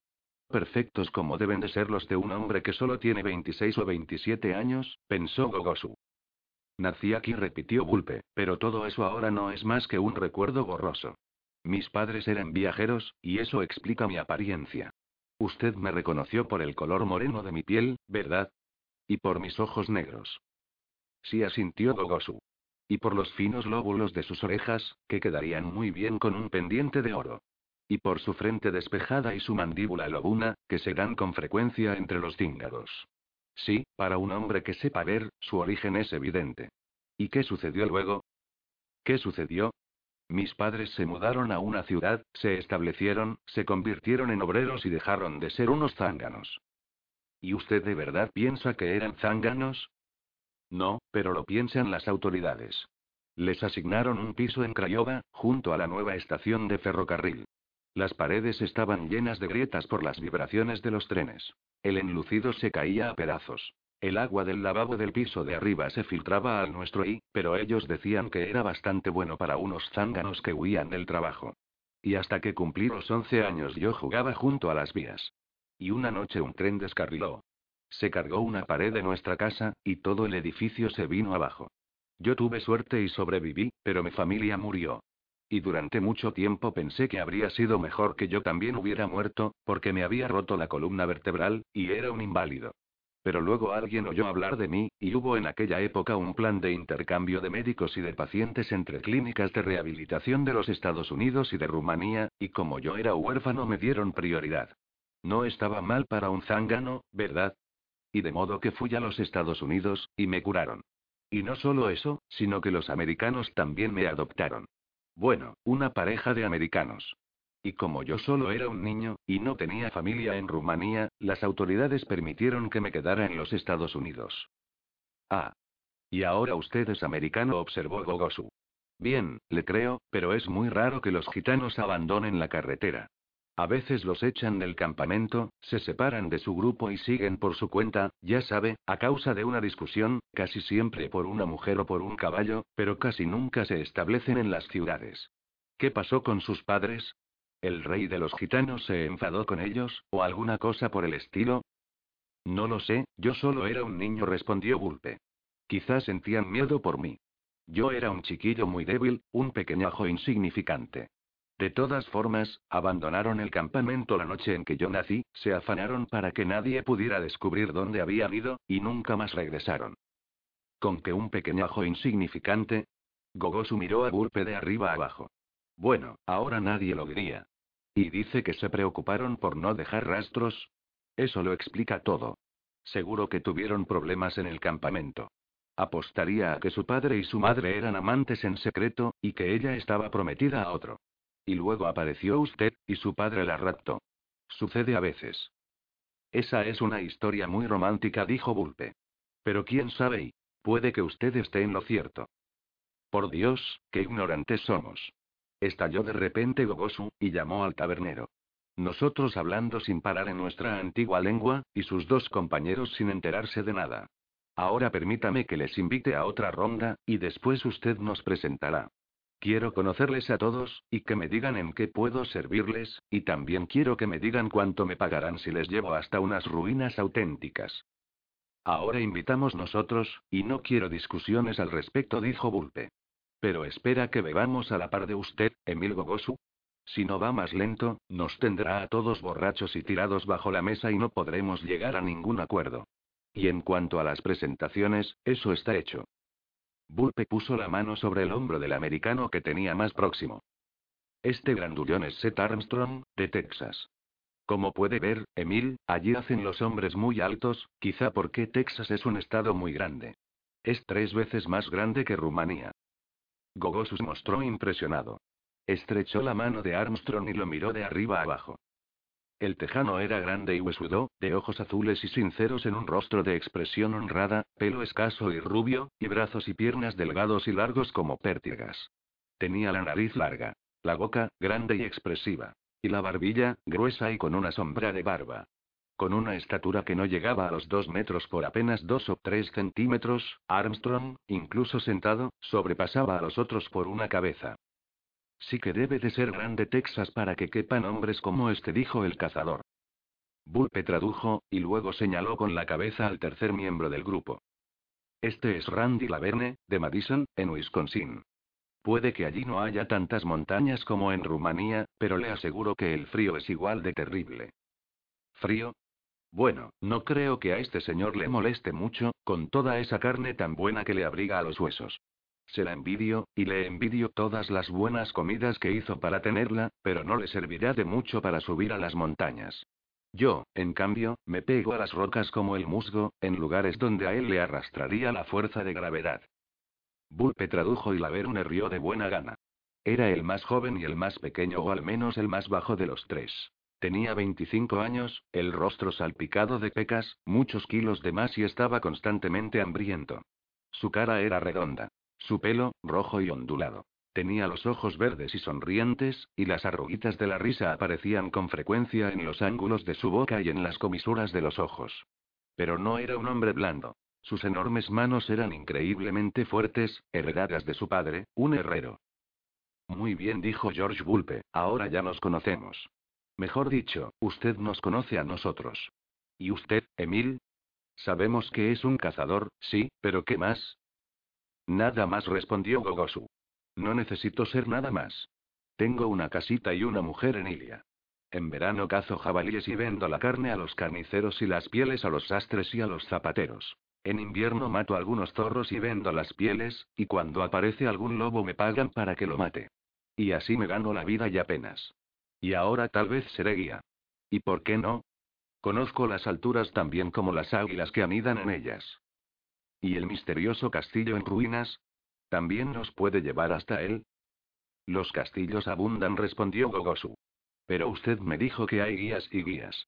Y tiene razón. Cualquiera puede mostrarle unos cuantos peñascos y llamar a eso castillo. Pero yo, Emil Gogosu, puedo mostrarle un verdadero castillo. Armstrong y Laverne comprendieron lo que decía y se entusiasmaron. Armstrong dijo, con su fuerte acento tejano.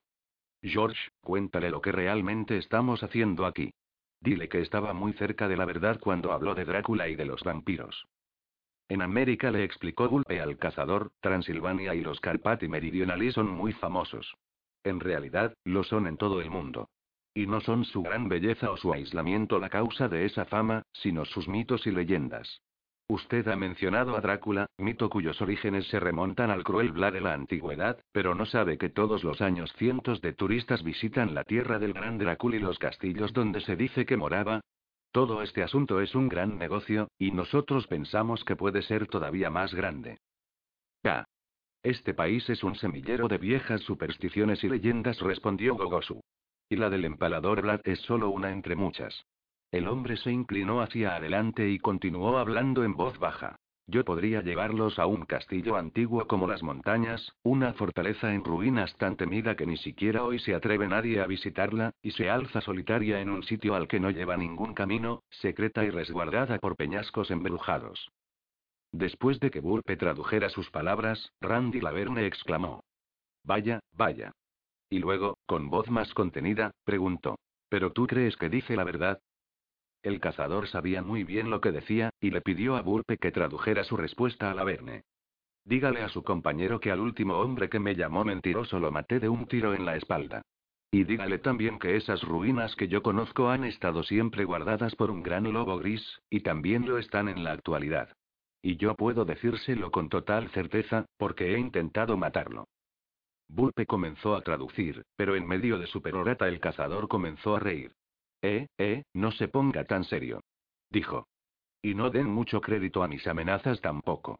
Pero lo que les he contado del castillo, aunque parezca increíble, es verdad. Paguen por mi tiempo y mi trabajo, y podrán verlo con sus propios ojos. Bien, ¿qué me responden?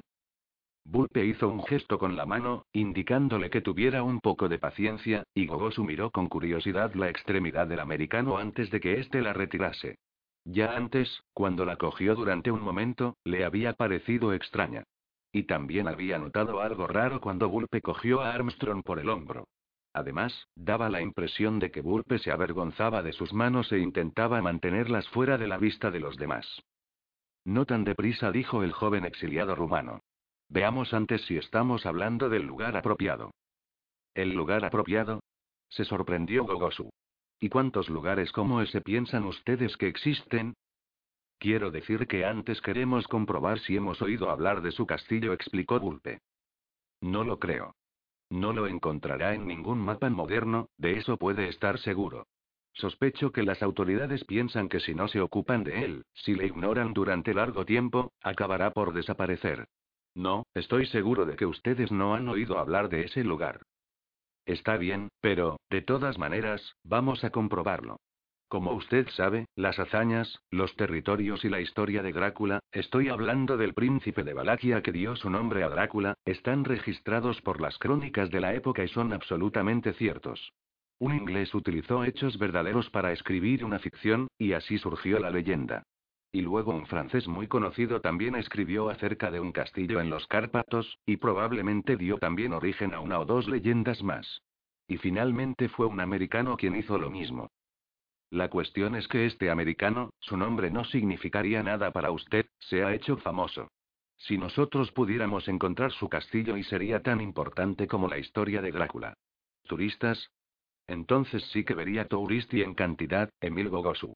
Y usted hasta podría ser el jefe de los guías y, si le interesara. Gogosus mordisqueó el bigote. Ja. exclamó, pero los ojos le brillaban, y en su rostro apareció una expresión de codicia. Se frotó la nariz, y por fin dijo. Muy bien. ¿Qué desean saber? ¿Y cómo sabremos que el castillo que yo conozco y el que ustedes están buscando son el mismo? ¿Cómo? Puede que eso sea más sencillo de lo que usted se imagina, respondió Bulpe. Por ejemplo, ¿cuánto tiempo hace que su castillo está en ruinas? Voló mucho antes de que yo naciera, respondió Gogosu encogiéndose de hombros, y se sorprendió al ver que Burpe se sobresaltaba. ¿Qué sucede? Pero el americano ya estaba traduciendo para sus compañeros, que le miraban pasmados. Burpe terminó de traducir y se dirigió otra vez al cazador. ¿Ha dicho voló? Quiere decir que y, que estalló. Sí, o lo bombardearon, respondió Gogosu frunciendo el entrecejo. Cuando un muro se derrumba, cae, pero algunos de los muros del castillo volaron por el aire, fueron lanzados a gran distancia. Bulpe estaba ahora sumamente interesado, pero se esforzó por disimularlo. ¿Y ese castillo, tiene nombre? ¿Quién era su dueño antes de que se derrumbara? Eso es muy importante. Gogosu adoptó una expresión pensativa, se golpeó la frente con un dedo, se recostó en la silla, y finalmente dijo que no con la cabeza. El padre de mi padre tenía unos mapas muy antiguos, dijo, y allí estaba el nombre del lugar. Yo lo vi por primera vez en esos mapas y decidí ir a conocerlo. Pero su nombre y, su nombre se me ha olvidado. Bulpe tradujo sus palabras. ¿Era un mapa como este? Preguntó Armstrong y sacó una reproducción de un antiguo mapa rumano que desplegó sobre la mesa. El papel se mojó un poco con la cerveza, pero el daño no era serio. Sí, como este asintió Gogosu. Pero más antiguo, mucho más antiguo. Y este solo es una reproducción. Déjeme ver, Gogosu estudió el mapa. No, no aparece aquí, mi castillo no aparece. Hay un espacio en blanco.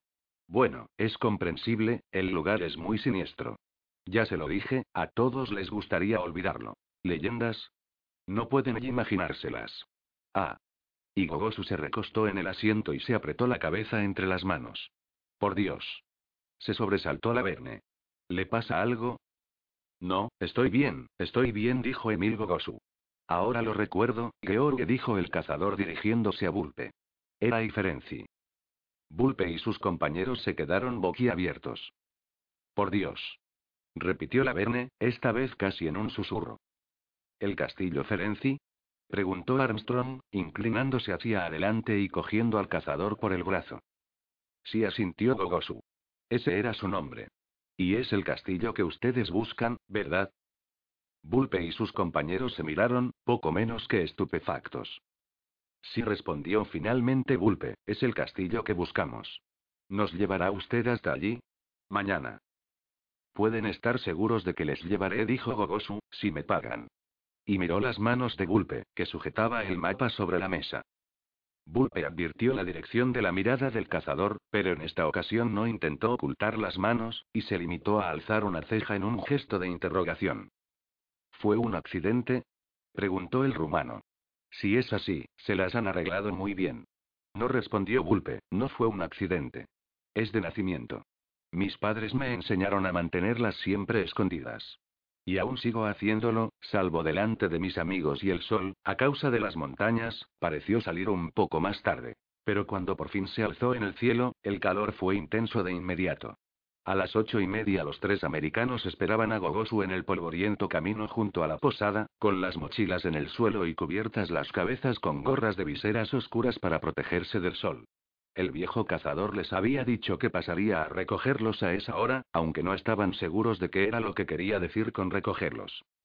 Randy Laverne había terminado un botellín de cerveza y lo había dejado a un lado del umbral de la posada cuando oyeron el ruidoso traqueteo de un autocar local. Estos eran tan escasos que su llegada constituía un acontecimiento digno de ser fotografiado, y Seth Armstrong cogió su cámara y comenzó a hacer fotos del vehículo a medida que éste se aproximaba a la posada por la serpenteante carretera. El autobús era un artefacto muy peculiar. Grandes ruedas sin guardabarros, un capó que vibraba incesante sobre el estrepitoso motor, y las ventanas sucias de salpicaduras e insectos. El cristal del conductor estaba especialmente embadurnado con las vísceras de cientos de insectos suicidas, y Emil Gogosu, asomado a una de las puertas delanteras con una gran sonrisa en el curtido rostro, les señaló mediante gestos que debían subir. El vehículo se detuvo. El conductor sonrió y sostuvo en alto un rollo de billetes de color pardo. Gogosu se apeó y ayudó a los americanos a depositar sus mochilas en el portamaletas que había en la parte superior del antiguo autocar. Después subieron, pagaron los billetes y se desplomaron en los durísimos asientos mientras el conductor aprovechaba que iban cuesta abajo para ahorrarle trabajo al motor. George Bulpe iba sentado junto a Gogosu. Muy bien, dijo cuando recobró el aliento, ¿hacia dónde nos dirigimos? Primero, mi paga, dijo el cazador. Viejo, tengo la impresión de que no confía en nosotros, replicó Bulpe. No tan viejo, que solo tengo 54 años, dijo Gogosu. Pero no he llegado a esta edad sin aprender que es mejor cobrar por adelantado. No es un problema de confianza. No quiero que ustedes se caigan a un precipicio llevándose mi dinero en el bolsillo, eso es todo y lanzó una carcajada cuando vio la cara que ponía Bulpe. Vamos a Lipova, y allí cogeremos el tren a Sevis, dijo Gogosu un instante después. En Sevis veremos si alguien nos puede llevar en su carro hasta la aldea de Almagiu.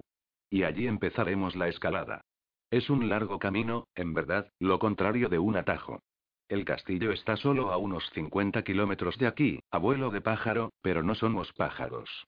De modo que en lugar de cruzar los montes Zarundului, los rodearemos. De todas maneras, es imposible ir a través, no hay caminos.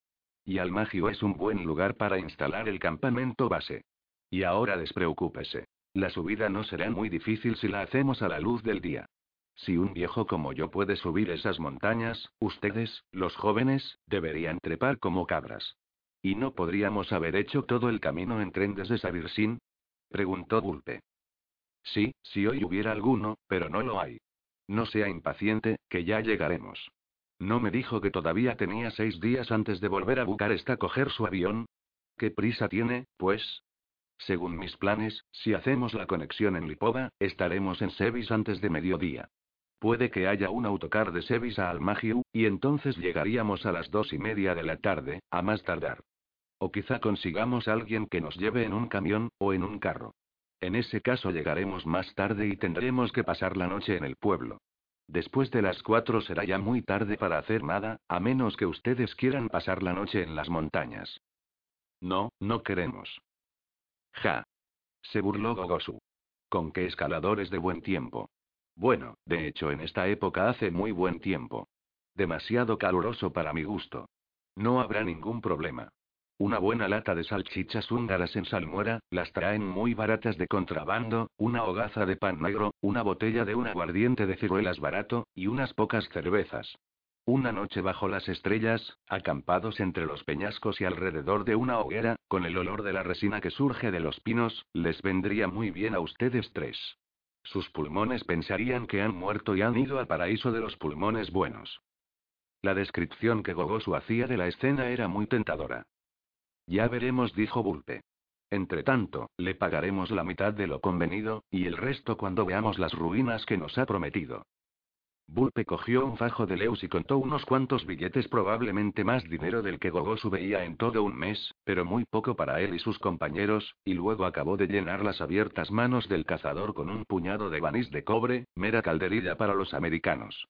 Gogosu lo contó todo cuidadosamente y después lo guardó, intentando mantener el rostro inexpresivo, pero al cabo de unos instantes no pudo contenerse, sonrió abiertamente y chasqueó los labios en un gesto de satisfacción. Con esto tengo para pagar el aguardiente por un tiempo, dijo, pero se apresuró a añadir. Claro que no por mucho tiempo, como ustedes comprenderán. Sí, sí, lo comprendo, asintió Gulpe, y se reclinó en su asiento sonriendo.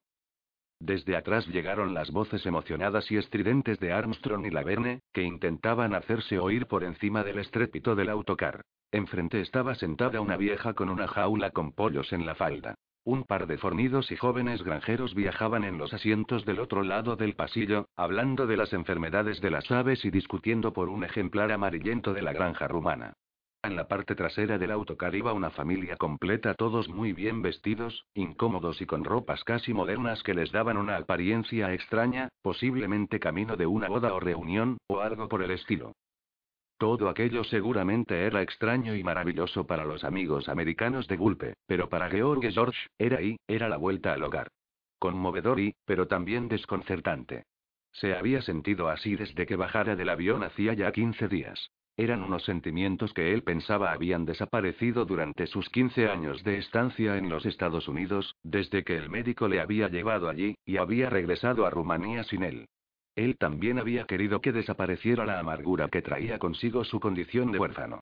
Porque durante los primeros años en América había odiado a Rumanía, y cuando le recordaban su origen se sumía en el más negro abatimiento. Esa era una de las razones que le habían impulsado a regresar ahora, Bulpe suponía que podría quitarse para siempre de encima el sudario que representaba para él aquel lugar y finalmente podría decir, aquí no había nada para ellos y no hay nada para mí. Yo conseguí escapar. Bulpe había esperado que su tierra natal, que todo el país, le deprimiera y le devolviera su antigua amargura ahora por última vez para poder sentirse después realmente libre, satisfecho de que todo hubiera pasado, alegre de haber olvidado. Bulpe había creído que iba a ser capaz de bajar del avión, mirar a su alrededor, encogerse de hombros y decirse a sí mismo, ¿y quién necesita esto? Pero estaba equivocado. Todo el dolor que había sentido se desvaneció rápidamente. En lugar de sentirse extranjero, fue como si Rumanía le hubiera sujetado y le hubiera dicho, tú eras parte de esto.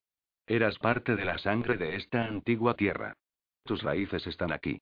Tú conoces este lugar, y él te conoce a ti. Especialmente aquí, en estos caminos polvorientos, en estas huellas bajo las montañas, en estos senderos del bosque y puertos de alta montaña, estos valles y peñascos y estas desoladas murallas de piedra que llegan hasta el cielo. Estos bosques espesos y estas alturas. Sí, estos lugares estaban en su sangre. Si escuchaba atentamente, podía oírlos como se oye la marea en una playa distante, llamándolo y sí, algo le llamaba y dígamelo otra vez, dijo Gogosu, dándole un codazo en las costillas. Bulpe se sobresaltó y volvió a la realidad, si es que se había alejado de ella. ¿Cómo? ¿Qué quiere que le diga? ¿Por qué está aquí? ¿Qué significa todo esto? Que me condenen si comprendo a los aficionados a los vampiros. No respondió Bulpe. Son ellos quienes están aquí, por eso dijo señalando con un gesto a los dos americanos que estaban sentados detrás. Yo tengo, además, otras razones. En realidad y, bueno, creo que quería conocer el lugar donde nací. Quiero decir, cuando era un niño vivía en Craiova, pero eso no es lo mismo que estar junto a las montañas. Pero aquí y, creo que aquí sí que lo estamos. Y ahora que he conocido esta tierra, estoy satisfecho.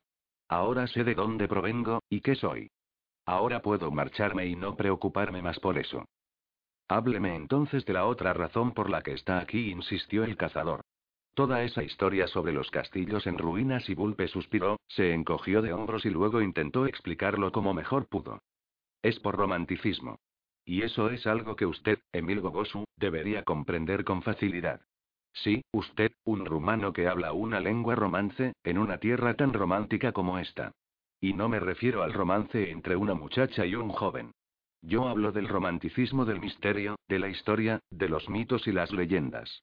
El escalofrío que recorre nuestra espalda cuando pensamos en el pasado, cuando nos preguntamos quiénes fuimos, y de dónde hemos venido. El misterio de las estrellas, mundos que son incomprensibles para nosotros, lugares que la imaginación conoce pero que no puede nombrar o evocar, salvo que cuente con la ayuda de antiguos libros, o de viejísimos mapas medio destruidos. Como cuando usted, de repente, recordó el nombre del castillo. Es el romance que se encuentra en rastrear antiguas leyendas, y que contagia a la gente como una fiebre. Los científicos van al Himalaya de buscar al Yeti, o intentan capturar a pies grandes en los bosques de América del Norte. En Escocia hay un lago donde todos los años rastrean las profundidades con sondas acústicas para buscar pruebas de que allí habita un monstruo superviviente de épocas prehistóricas. Es la fascinación que provoca un fósil, la evidencia de que el mundo existió y de que hubo en él criaturas vivientes mucho antes de nuestra aparición sobre la Tierra. Es la afición que tiene el hombre por investigar épocas pasadas, el deseo que siente de no dejar piedra sin remover, la necesidad que siente de investigar las coincidencias hasta demostrar que nada es accidental y que todo tiene no solo una causa, sino también un efecto. Es y una sincronía de espíritu. Es la mística de caminar a tumbos por lo desconocido hasta volverlo conocido, de ser el primero en establecer una relación. Los científicos estudian los restos fósiles de un pez que creen está extinguido desde hace 60 millones de años, y pronto descubren que en alta mar, cerca de Madagascar, pescan la misma especie. Cuando los lectores se interesaron en el novelesco personaje de Drácula, les asombró descubrir que Vlad el Empalador había existido de verdad y quisieron saber más cosas de él. Quizás habría sido olvidado si un novelista, intencionalmente o no, no le hubiera dado vida. Y ahora sabemos muchísimas cosas acerca de él. Quizás existió en Inglaterra, en el siglo VI, un rey Arturo y, en nuestros días, la gente todavía intenta probar su existencia. Y hay cada día más investigadores que se ocupan de su historia, y también es posible que no fuera más que una leyenda y en la actualidad hay en los Estados Unidos, y en todo el mundo, en verdad, sociedades dedicadas a investigar estos misterios. Armstrong, Laverne y yo somos miembros de una de ellas. Nuestros héroes son aquellos escritores que en el pasado crearon novelas de horror, novelas que en el presente casi nadie escribe, gente que tenía un auténtico sentimiento por lo prodigioso e intentaba comunicarlo a otros mediante sus escritos. Bien, hace 50 años un escritor americano escribió una novela de misterio en la que mencionaba un castillo en Transilvania, que él llamó el Castillo Ferenci. Según la novela, fue destruido por fuerzas no precisamente naturales a fines de la década de 1920. He venido con mis amigos para ver si podíamos encontrar unas ruinas semejantes. Y ahora usted nos dice que el castillo mencionado en la novela era real, y que puede mostrarnos sus restos. Eh sí, es un ejemplo perfecto del tipo de sincronía del que yo le hablaba. Pero si usted tiene romance en su alma y, bueno, quizás sea más que eso. Claro está que sabemos que el apellido Ferenci no es raro en estos lugares. Son los ecos del pasado. Sabemos que en Hungría, Valaquia y Moldavia hubo boyardos que llevaban el apellido Ferenci. Como ve, hemos hecho algunas investigaciones. Pero fue maravilloso que le encontráramos a usted. Y aunque nuestro castillo no sea el que esperamos, será igualmente maravilloso. ¿Y qué historia podremos contar cuando de regreso en nuestro país nos reunamos de nuevo con los miembros de nuestra sociedad? Gogosu se rascó la cabeza y lo miró con ojos inexpresivos. ¿Me ha comprendido? preguntó Bulpe. Ni una sola palabra respondió el viejo cazador. Bulpe suspiró profundamente, se echó hacia atrás en el asiento y cerró los ojos. Era evidente que había perdido el tiempo. No había dormido bien la noche antes, y pensó que podría dar una cabezada en el autocar. Está bien, no se preocupe, murmuró, dando por concluida la conversación. Claro que no.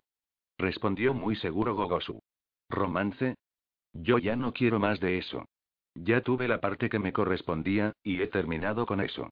Chicas de piernas largas y pechos saltarines. Ja. Los viejos y malignos moro y chupasangre de los castillos pueden quedarse con todas las chicas, para lo que a mí me importa y Gulpe comenzó a respirar profundamente y solo respondió con un MMMM. Gogosu le miró, pero el joven ya estaba dormido, o al menos lo parecía. Gogosu bufó y miró hacia otro lado. Bulpe entreabrió apenas los ojos y vio que el viejo cazador no pensaba continuar la conversación. El joven se relajó, dejó flotar la mente, y al poco rato estaba realmente dormido. La jornada transcurrió veloz para George Bulpe, que la pasó en su mayor parte desconectado del mundo exterior, encerrado en la tierra de sus sueños y, casi todos muy extraños, y que eran olvidados tan pronto como Bulpe abría los ojos en los breves saltos que hicieron en el camino. Y cuanto más cerca estaban de su destino, más extraños se hacían los sueños. Surrealistas, como suelen serlo, pero paradójicamente reales. Lo que era aún más extraño, porque no eran visuales, sino enteramente aurales. Bulpe había pensado que era la tierra misma la que le llamaba, y en su mente dormida era esta la idea que predominaba.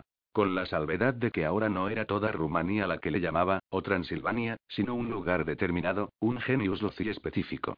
La fuente alta atracción mental era el castillo prometido por Gogosu, claro está, que ahora parecía provisto de una oscura, gutural, y ávida voz propia. Sé que estás cerca, sangre de mi sangre, carne de mi carne, hijo de mis hijos.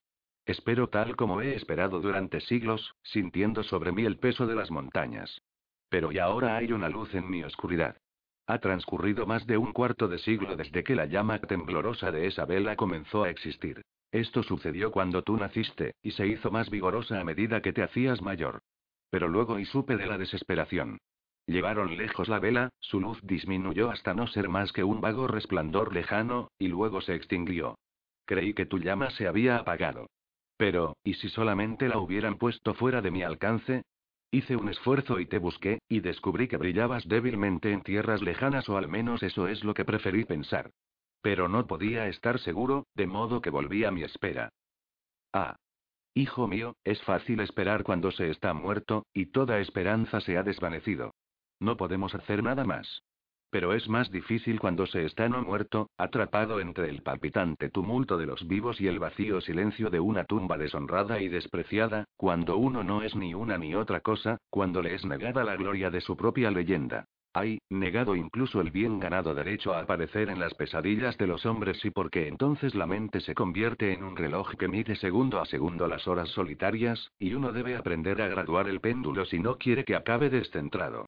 Sí, porque la mente está delicadamente equilibrada. Déjala que se apresure, y se hará muy pronto trizas, y finalmente se perderá en los laberintos de la locura. Sí, yo he conocido ese terror. El miedo a volverme loco en la soledad, y arruinar así toda esperanza de resurrección, toda esperanza de y, de ser, tal como fui en otros tiempos. Ah. ¿Te he asustado? ¿Percibo acaso una retracción? No, eso no debe suceder. Soy tu antepasado, tu abuelo y... No, soy tu verdadero padre. La misma sangre que corre por tus venas corrió antaño por las mías. Es la continuidad del río de la vida. No debe haber una brecha entre nosotros, excepto, quizá, de la natural brecha del tiempo transcurrido. Si podríamos ser uno. Y lo seremos, sí, seremos y amigos, ya lo verás. Amigo y de un lugar, murmuró Bulpe entre sueños. Amigo y del y espíritu de un lugar. ¿Qué es eso del espíritu de un lugar? Ah, ya veo. Piensas que soy un eco del pasado, una página arrancada para siempre de los libros por hombres timoratos. Una runa oscura desprendida del menir de mármol de las leyendas, arrojada al polvo porque no era bonita. Ferenci se ha ido para siempre y sus huesos se deshacen, su fantasma vaga impotente entre las ruinas, entre las vastas ruinas de lo que en otros tiempos fuera su castillo. El rey ha muerto, viva el rey. Ja. No puedes concebir que yo existo, que yo y, que yo permanezco. Que duermo como duermes tú, y solo necesito que me despierten. Tú eres un sueño, dijo Bulpe. Yo soy quien necesita que le despierten. ¿Un sueño? Sí, un sueño que llegó a ti cruzando el mundo y te atrajo a tu tierra. Un poderoso sueño que muy pronto, hijo mío, podrá volverse realidad. George George. Le sacudió Emil Gogosu. Por Dios, hombre, qué manera de dormir. George. Seth Armstrong y Randy Laverne por fin consiguieron despertarle. Jesús, has dormido casi todo el día. ¿Cómo? ¿Qué? El sueño de Gulpe retrocedió como una ola, dejándole abandonado en el mundo de la vigilia. Mejor así, porque había sentido temor de que comenzara a arrastrarle a las profundidades. Recordaba que había hablado con alguien, y que todo parecía muy real. Pero ahora y, ahora no estaba seguro de qué habían hablado. Bulpe sacudió la cabeza y se pasó la lengua por los labios, que estaban resecos. ¿Dónde estamos? preguntó. Ya casi hemos llegado, compañero, respondió Armstrong. Por eso te hemos despertado. ¿De verdad te encuentras bien? ¿No tendrás fiebre, o habrás cogido algo? ¿Un virus local? Bulpe dijo que no con la cabeza. Estoy bien. Supongo que me he puesto al día con las horas de sueño perdidas. Y después de tanto dormir, me he despertado un poco desorientado. Le invadieron los recuerdos. Cuando cogió un tren en Lipova. Cuando viajaba a Sevis en la parte trasera de un camión cuyo dueño había accedido a llevarles, cuando pagó unos vanís extra para viajar echados sobre un montón de heno en un carromato de madera tirado por un burro, que parecía salido directamente de la Edad Media, hasta el. Y ahora. Nuestro conductor seguirá en aquella dirección, explicó la Verne, y señaló un camino entre los árboles, hasta Virfurileo, el final de la línea, y dónde está su casa. Y al Magiu se va por allí. El americano señaló un segundo camino. No son más de 7 u 8 kilómetros, dijo Gogosu. Si están dispuestos a ir a paso rápido, podríamos estar allí en una hora. Y tendremos tiempo de sobra para sacudirnos un poco el polvo, comer algo, humedecernos las gargantas y trepar una montaña antes de que caiga el sol y, si así lo desean.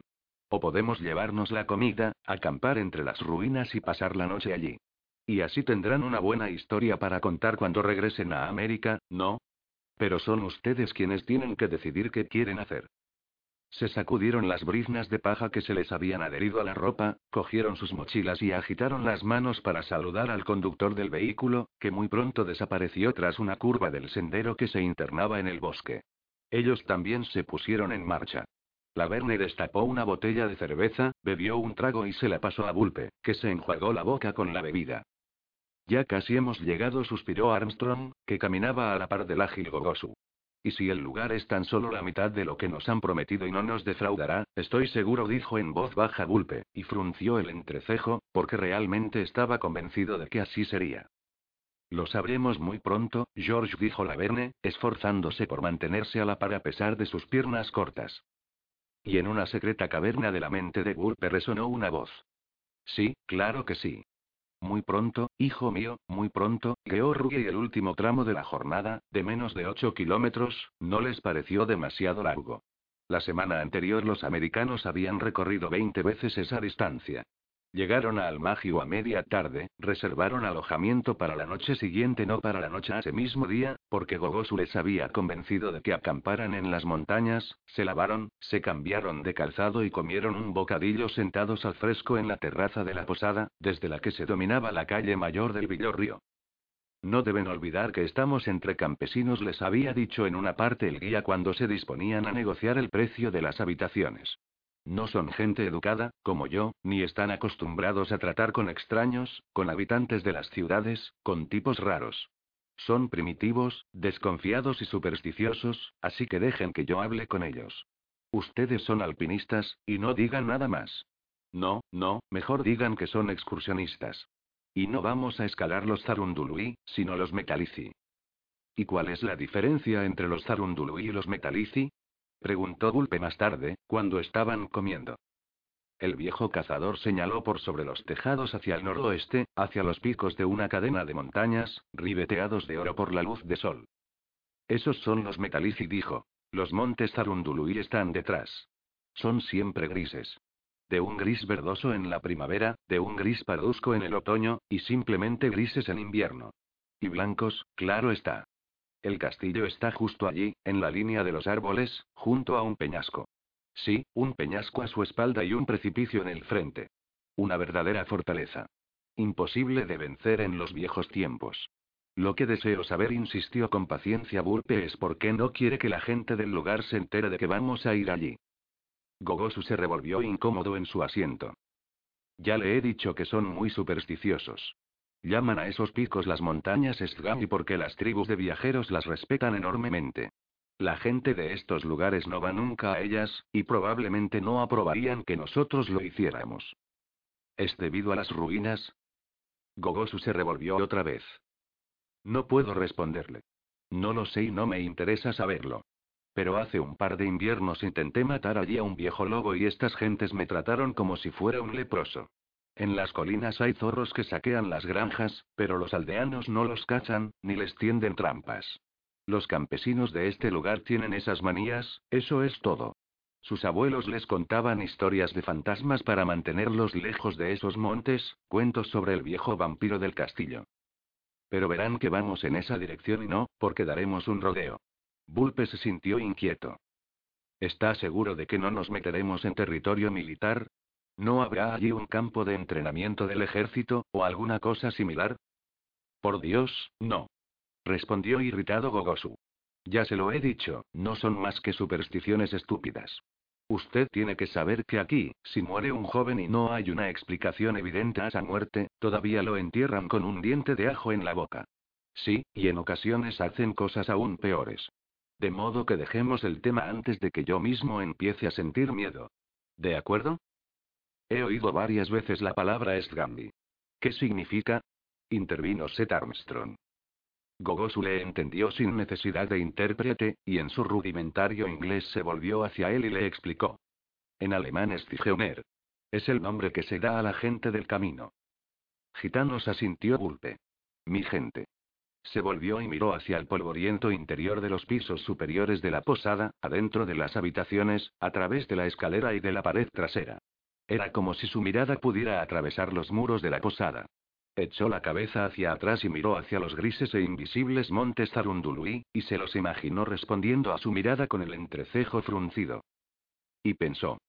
Quizá la gente del lugar tiene razón, y hay sitios que no deberían ser pisados por el hombre y una voz que nadie podía oír y que podía pasar por una expresión de su propia voluntad, de su propio deseo, aunque no lo era, le respondió.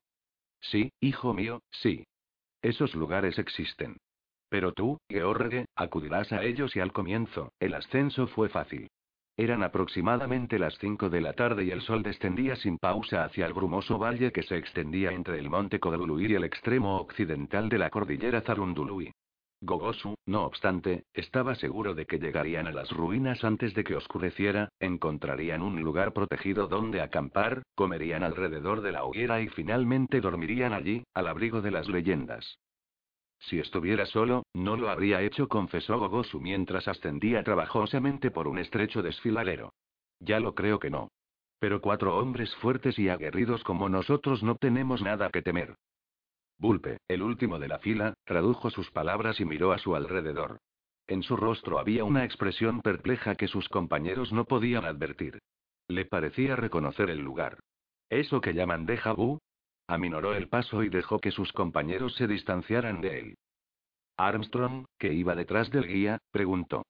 ¿Y de qué deberíamos tener miedo? Y se inclinó para tenderle la mano a la Verne, que subía jadeando. Solo de nuestra imaginación respondió Gogosu, que en esta ocasión tampoco necesitó intérprete, que siempre está presta no solo a conjurar sangrientos fantasmas del pasado, sino también un cúmulo de amenazas del presente. Sí, la mente del hombre, cuando éste se encuentra solo, es una fuerza muy poderosa. Les aseguro que las fantasías más descabelladas tienen un amplio espacio ante sí. Pero, además de esto, en invierno se puede ver algún lobo, llegado a esta zona desde los Cárpatos. Pero esos lobos grises, a menos que vengan en manadas, son inofensivos. El viejo cazador se detuvo al final del desfiladero, y se dio la vuelta para inspeccionar el progreso de los otros. Pero Bulpe se hallaba en un lugar desde el que no podía ser visto por los demás miembros de la expedición. George. ¿Dónde se encuentra? llamó el cazador. El joven americano miró hacia arriba y luego hacia atrás. Su rostro estaba pálido, y su entrecejo fruncido en un gesto de concentración. Amigo mío, usted está haciendo las cosas más difíciles de lo que son, respondió. ¿Por qué trepar, cuándo podríamos ir caminando? Aquí hay un sendero muy fácil de seguir. Es un camino más largo, pero que se hace mucho más rápido, y no maltrata tanto codos y rodillas. Nos encontraremos allí donde nuestros caminos confluyen. ¿Qué dice? ¿Caminos que confluyen? Gogosu estaba atónito en un primer momento, pero luego se mostró sarcástico. Ya veo. Gritó. De modo que ya estuvo antes por aquí. Pero Bulpe ya había retornado a su camino, y no se le veía. No. Resonó su voz. Pura intuición, supongo. Ja. Se mofó Gogosu. Intuición. Pero luego, cuando comenzó a ascender por un empinado cañón, soltó una risita. Va, que Bulpe vaya por donde quiera. Retrocederá y se unirá a nosotros muy pronto, apenas vea que el camino que ha tomado desaparece, y lo cerca la oscuridad. Recuerden mis palabras, no pasará mucho rato antes de que vea un lobo en cada matorral. Y vaya si se dará prisa entonces por alcanzarnos. Pero Gogosu se equivocaba. Una hora más tarde, cuando el camino era aún más difícil y la luz más escasa, llegaron al amplio reborde de una falsa meseta, y se encontraron a Burpe recostado en el suelo, masticando una brizna de hierba y esperándolos. Daba la impresión de que había llegado hacía tiempo. Cuando los vio, saludó inclinando la cabeza y dijo. El resto del camino es fácil. Gogosu hizo una mueca y Armstrong respondió a la inclinación de cabeza con otra. La Verne, en cambio, estaba acalorado y furioso. ¿Con qué tentando a la suerte, George, qué habría pasado si te hubieras perdido? Bulpe pareció sorprendido por el tono enfadado de su amigo. En ningún momento se me ocurrió que me pudiera perder, respondió. En verdad, tengo una habilidad natural para estas cosas. Nadie dijo nada más, y descansaron unos minutos. Después Gogosu se puso de pie. Bien dijo, en media hora estaremos allí. Y luego, con una reverencia, se dirigió a Bulpe. Si usted nos señala el camino y pero su ironía pasó inadvertida. Bulpe se puso a la cabeza del grupo y los condujo por el camino más fácil. Llegaron a la penúltima cima cuando el sol se ocultaba tras la cadena de montañas del oeste. La vista era maravillosa. Valles de un azul grisáceo rebosante de bruma. Altos picos que surgían de entre las nieblas, y el humo de las chimeneas de las aldeas enturbiando el cielo en la lejanía, donde las cimas distantes ostentaban todos los matices entre el dorado y el gris. Los cuatro hombres permanecieron de pie en el límite de un claro poblado por pinos, entre dos cadenas de montañas. Es allí, señaló Gogosu. Seguiremos la pendiente que asciende entre los pinos hasta llegar al barranco. Y allí, donde la montaña se divide, contra el acantilado y se hallan las ruinas del castillo Ferenci, completó la frase Bulpe. El cazador asintió. Y tendremos el tiempo justo para instalarnos y encender el fuego antes de que caiga la noche. Nos ponemos en marcha, caballeros. Pero George Bulpe ya estaba al frente de la expedición. Mientras avanzaban, se oyó el ominoso aullido de un lobo que se desvanecía gradualmente en ecos que resonaban entre las montañas. Maldito sea. exclamó Gogosu cuando se vio obligado a detenerse tras un traspié. El cazador giró la cabeza, olisqueó el aire y escuchó atentamente. Pero el aullido no se repitió. Gogosu cogió el rifle que llevaba en bandolera y dijo: ¿Lo han oído? Dicen que cuando los lobos aullan tan pronto, el invierno será muy duro. Y apartándose un instante de los otros, el cazador se aseguró de que el arma estaba cargada y,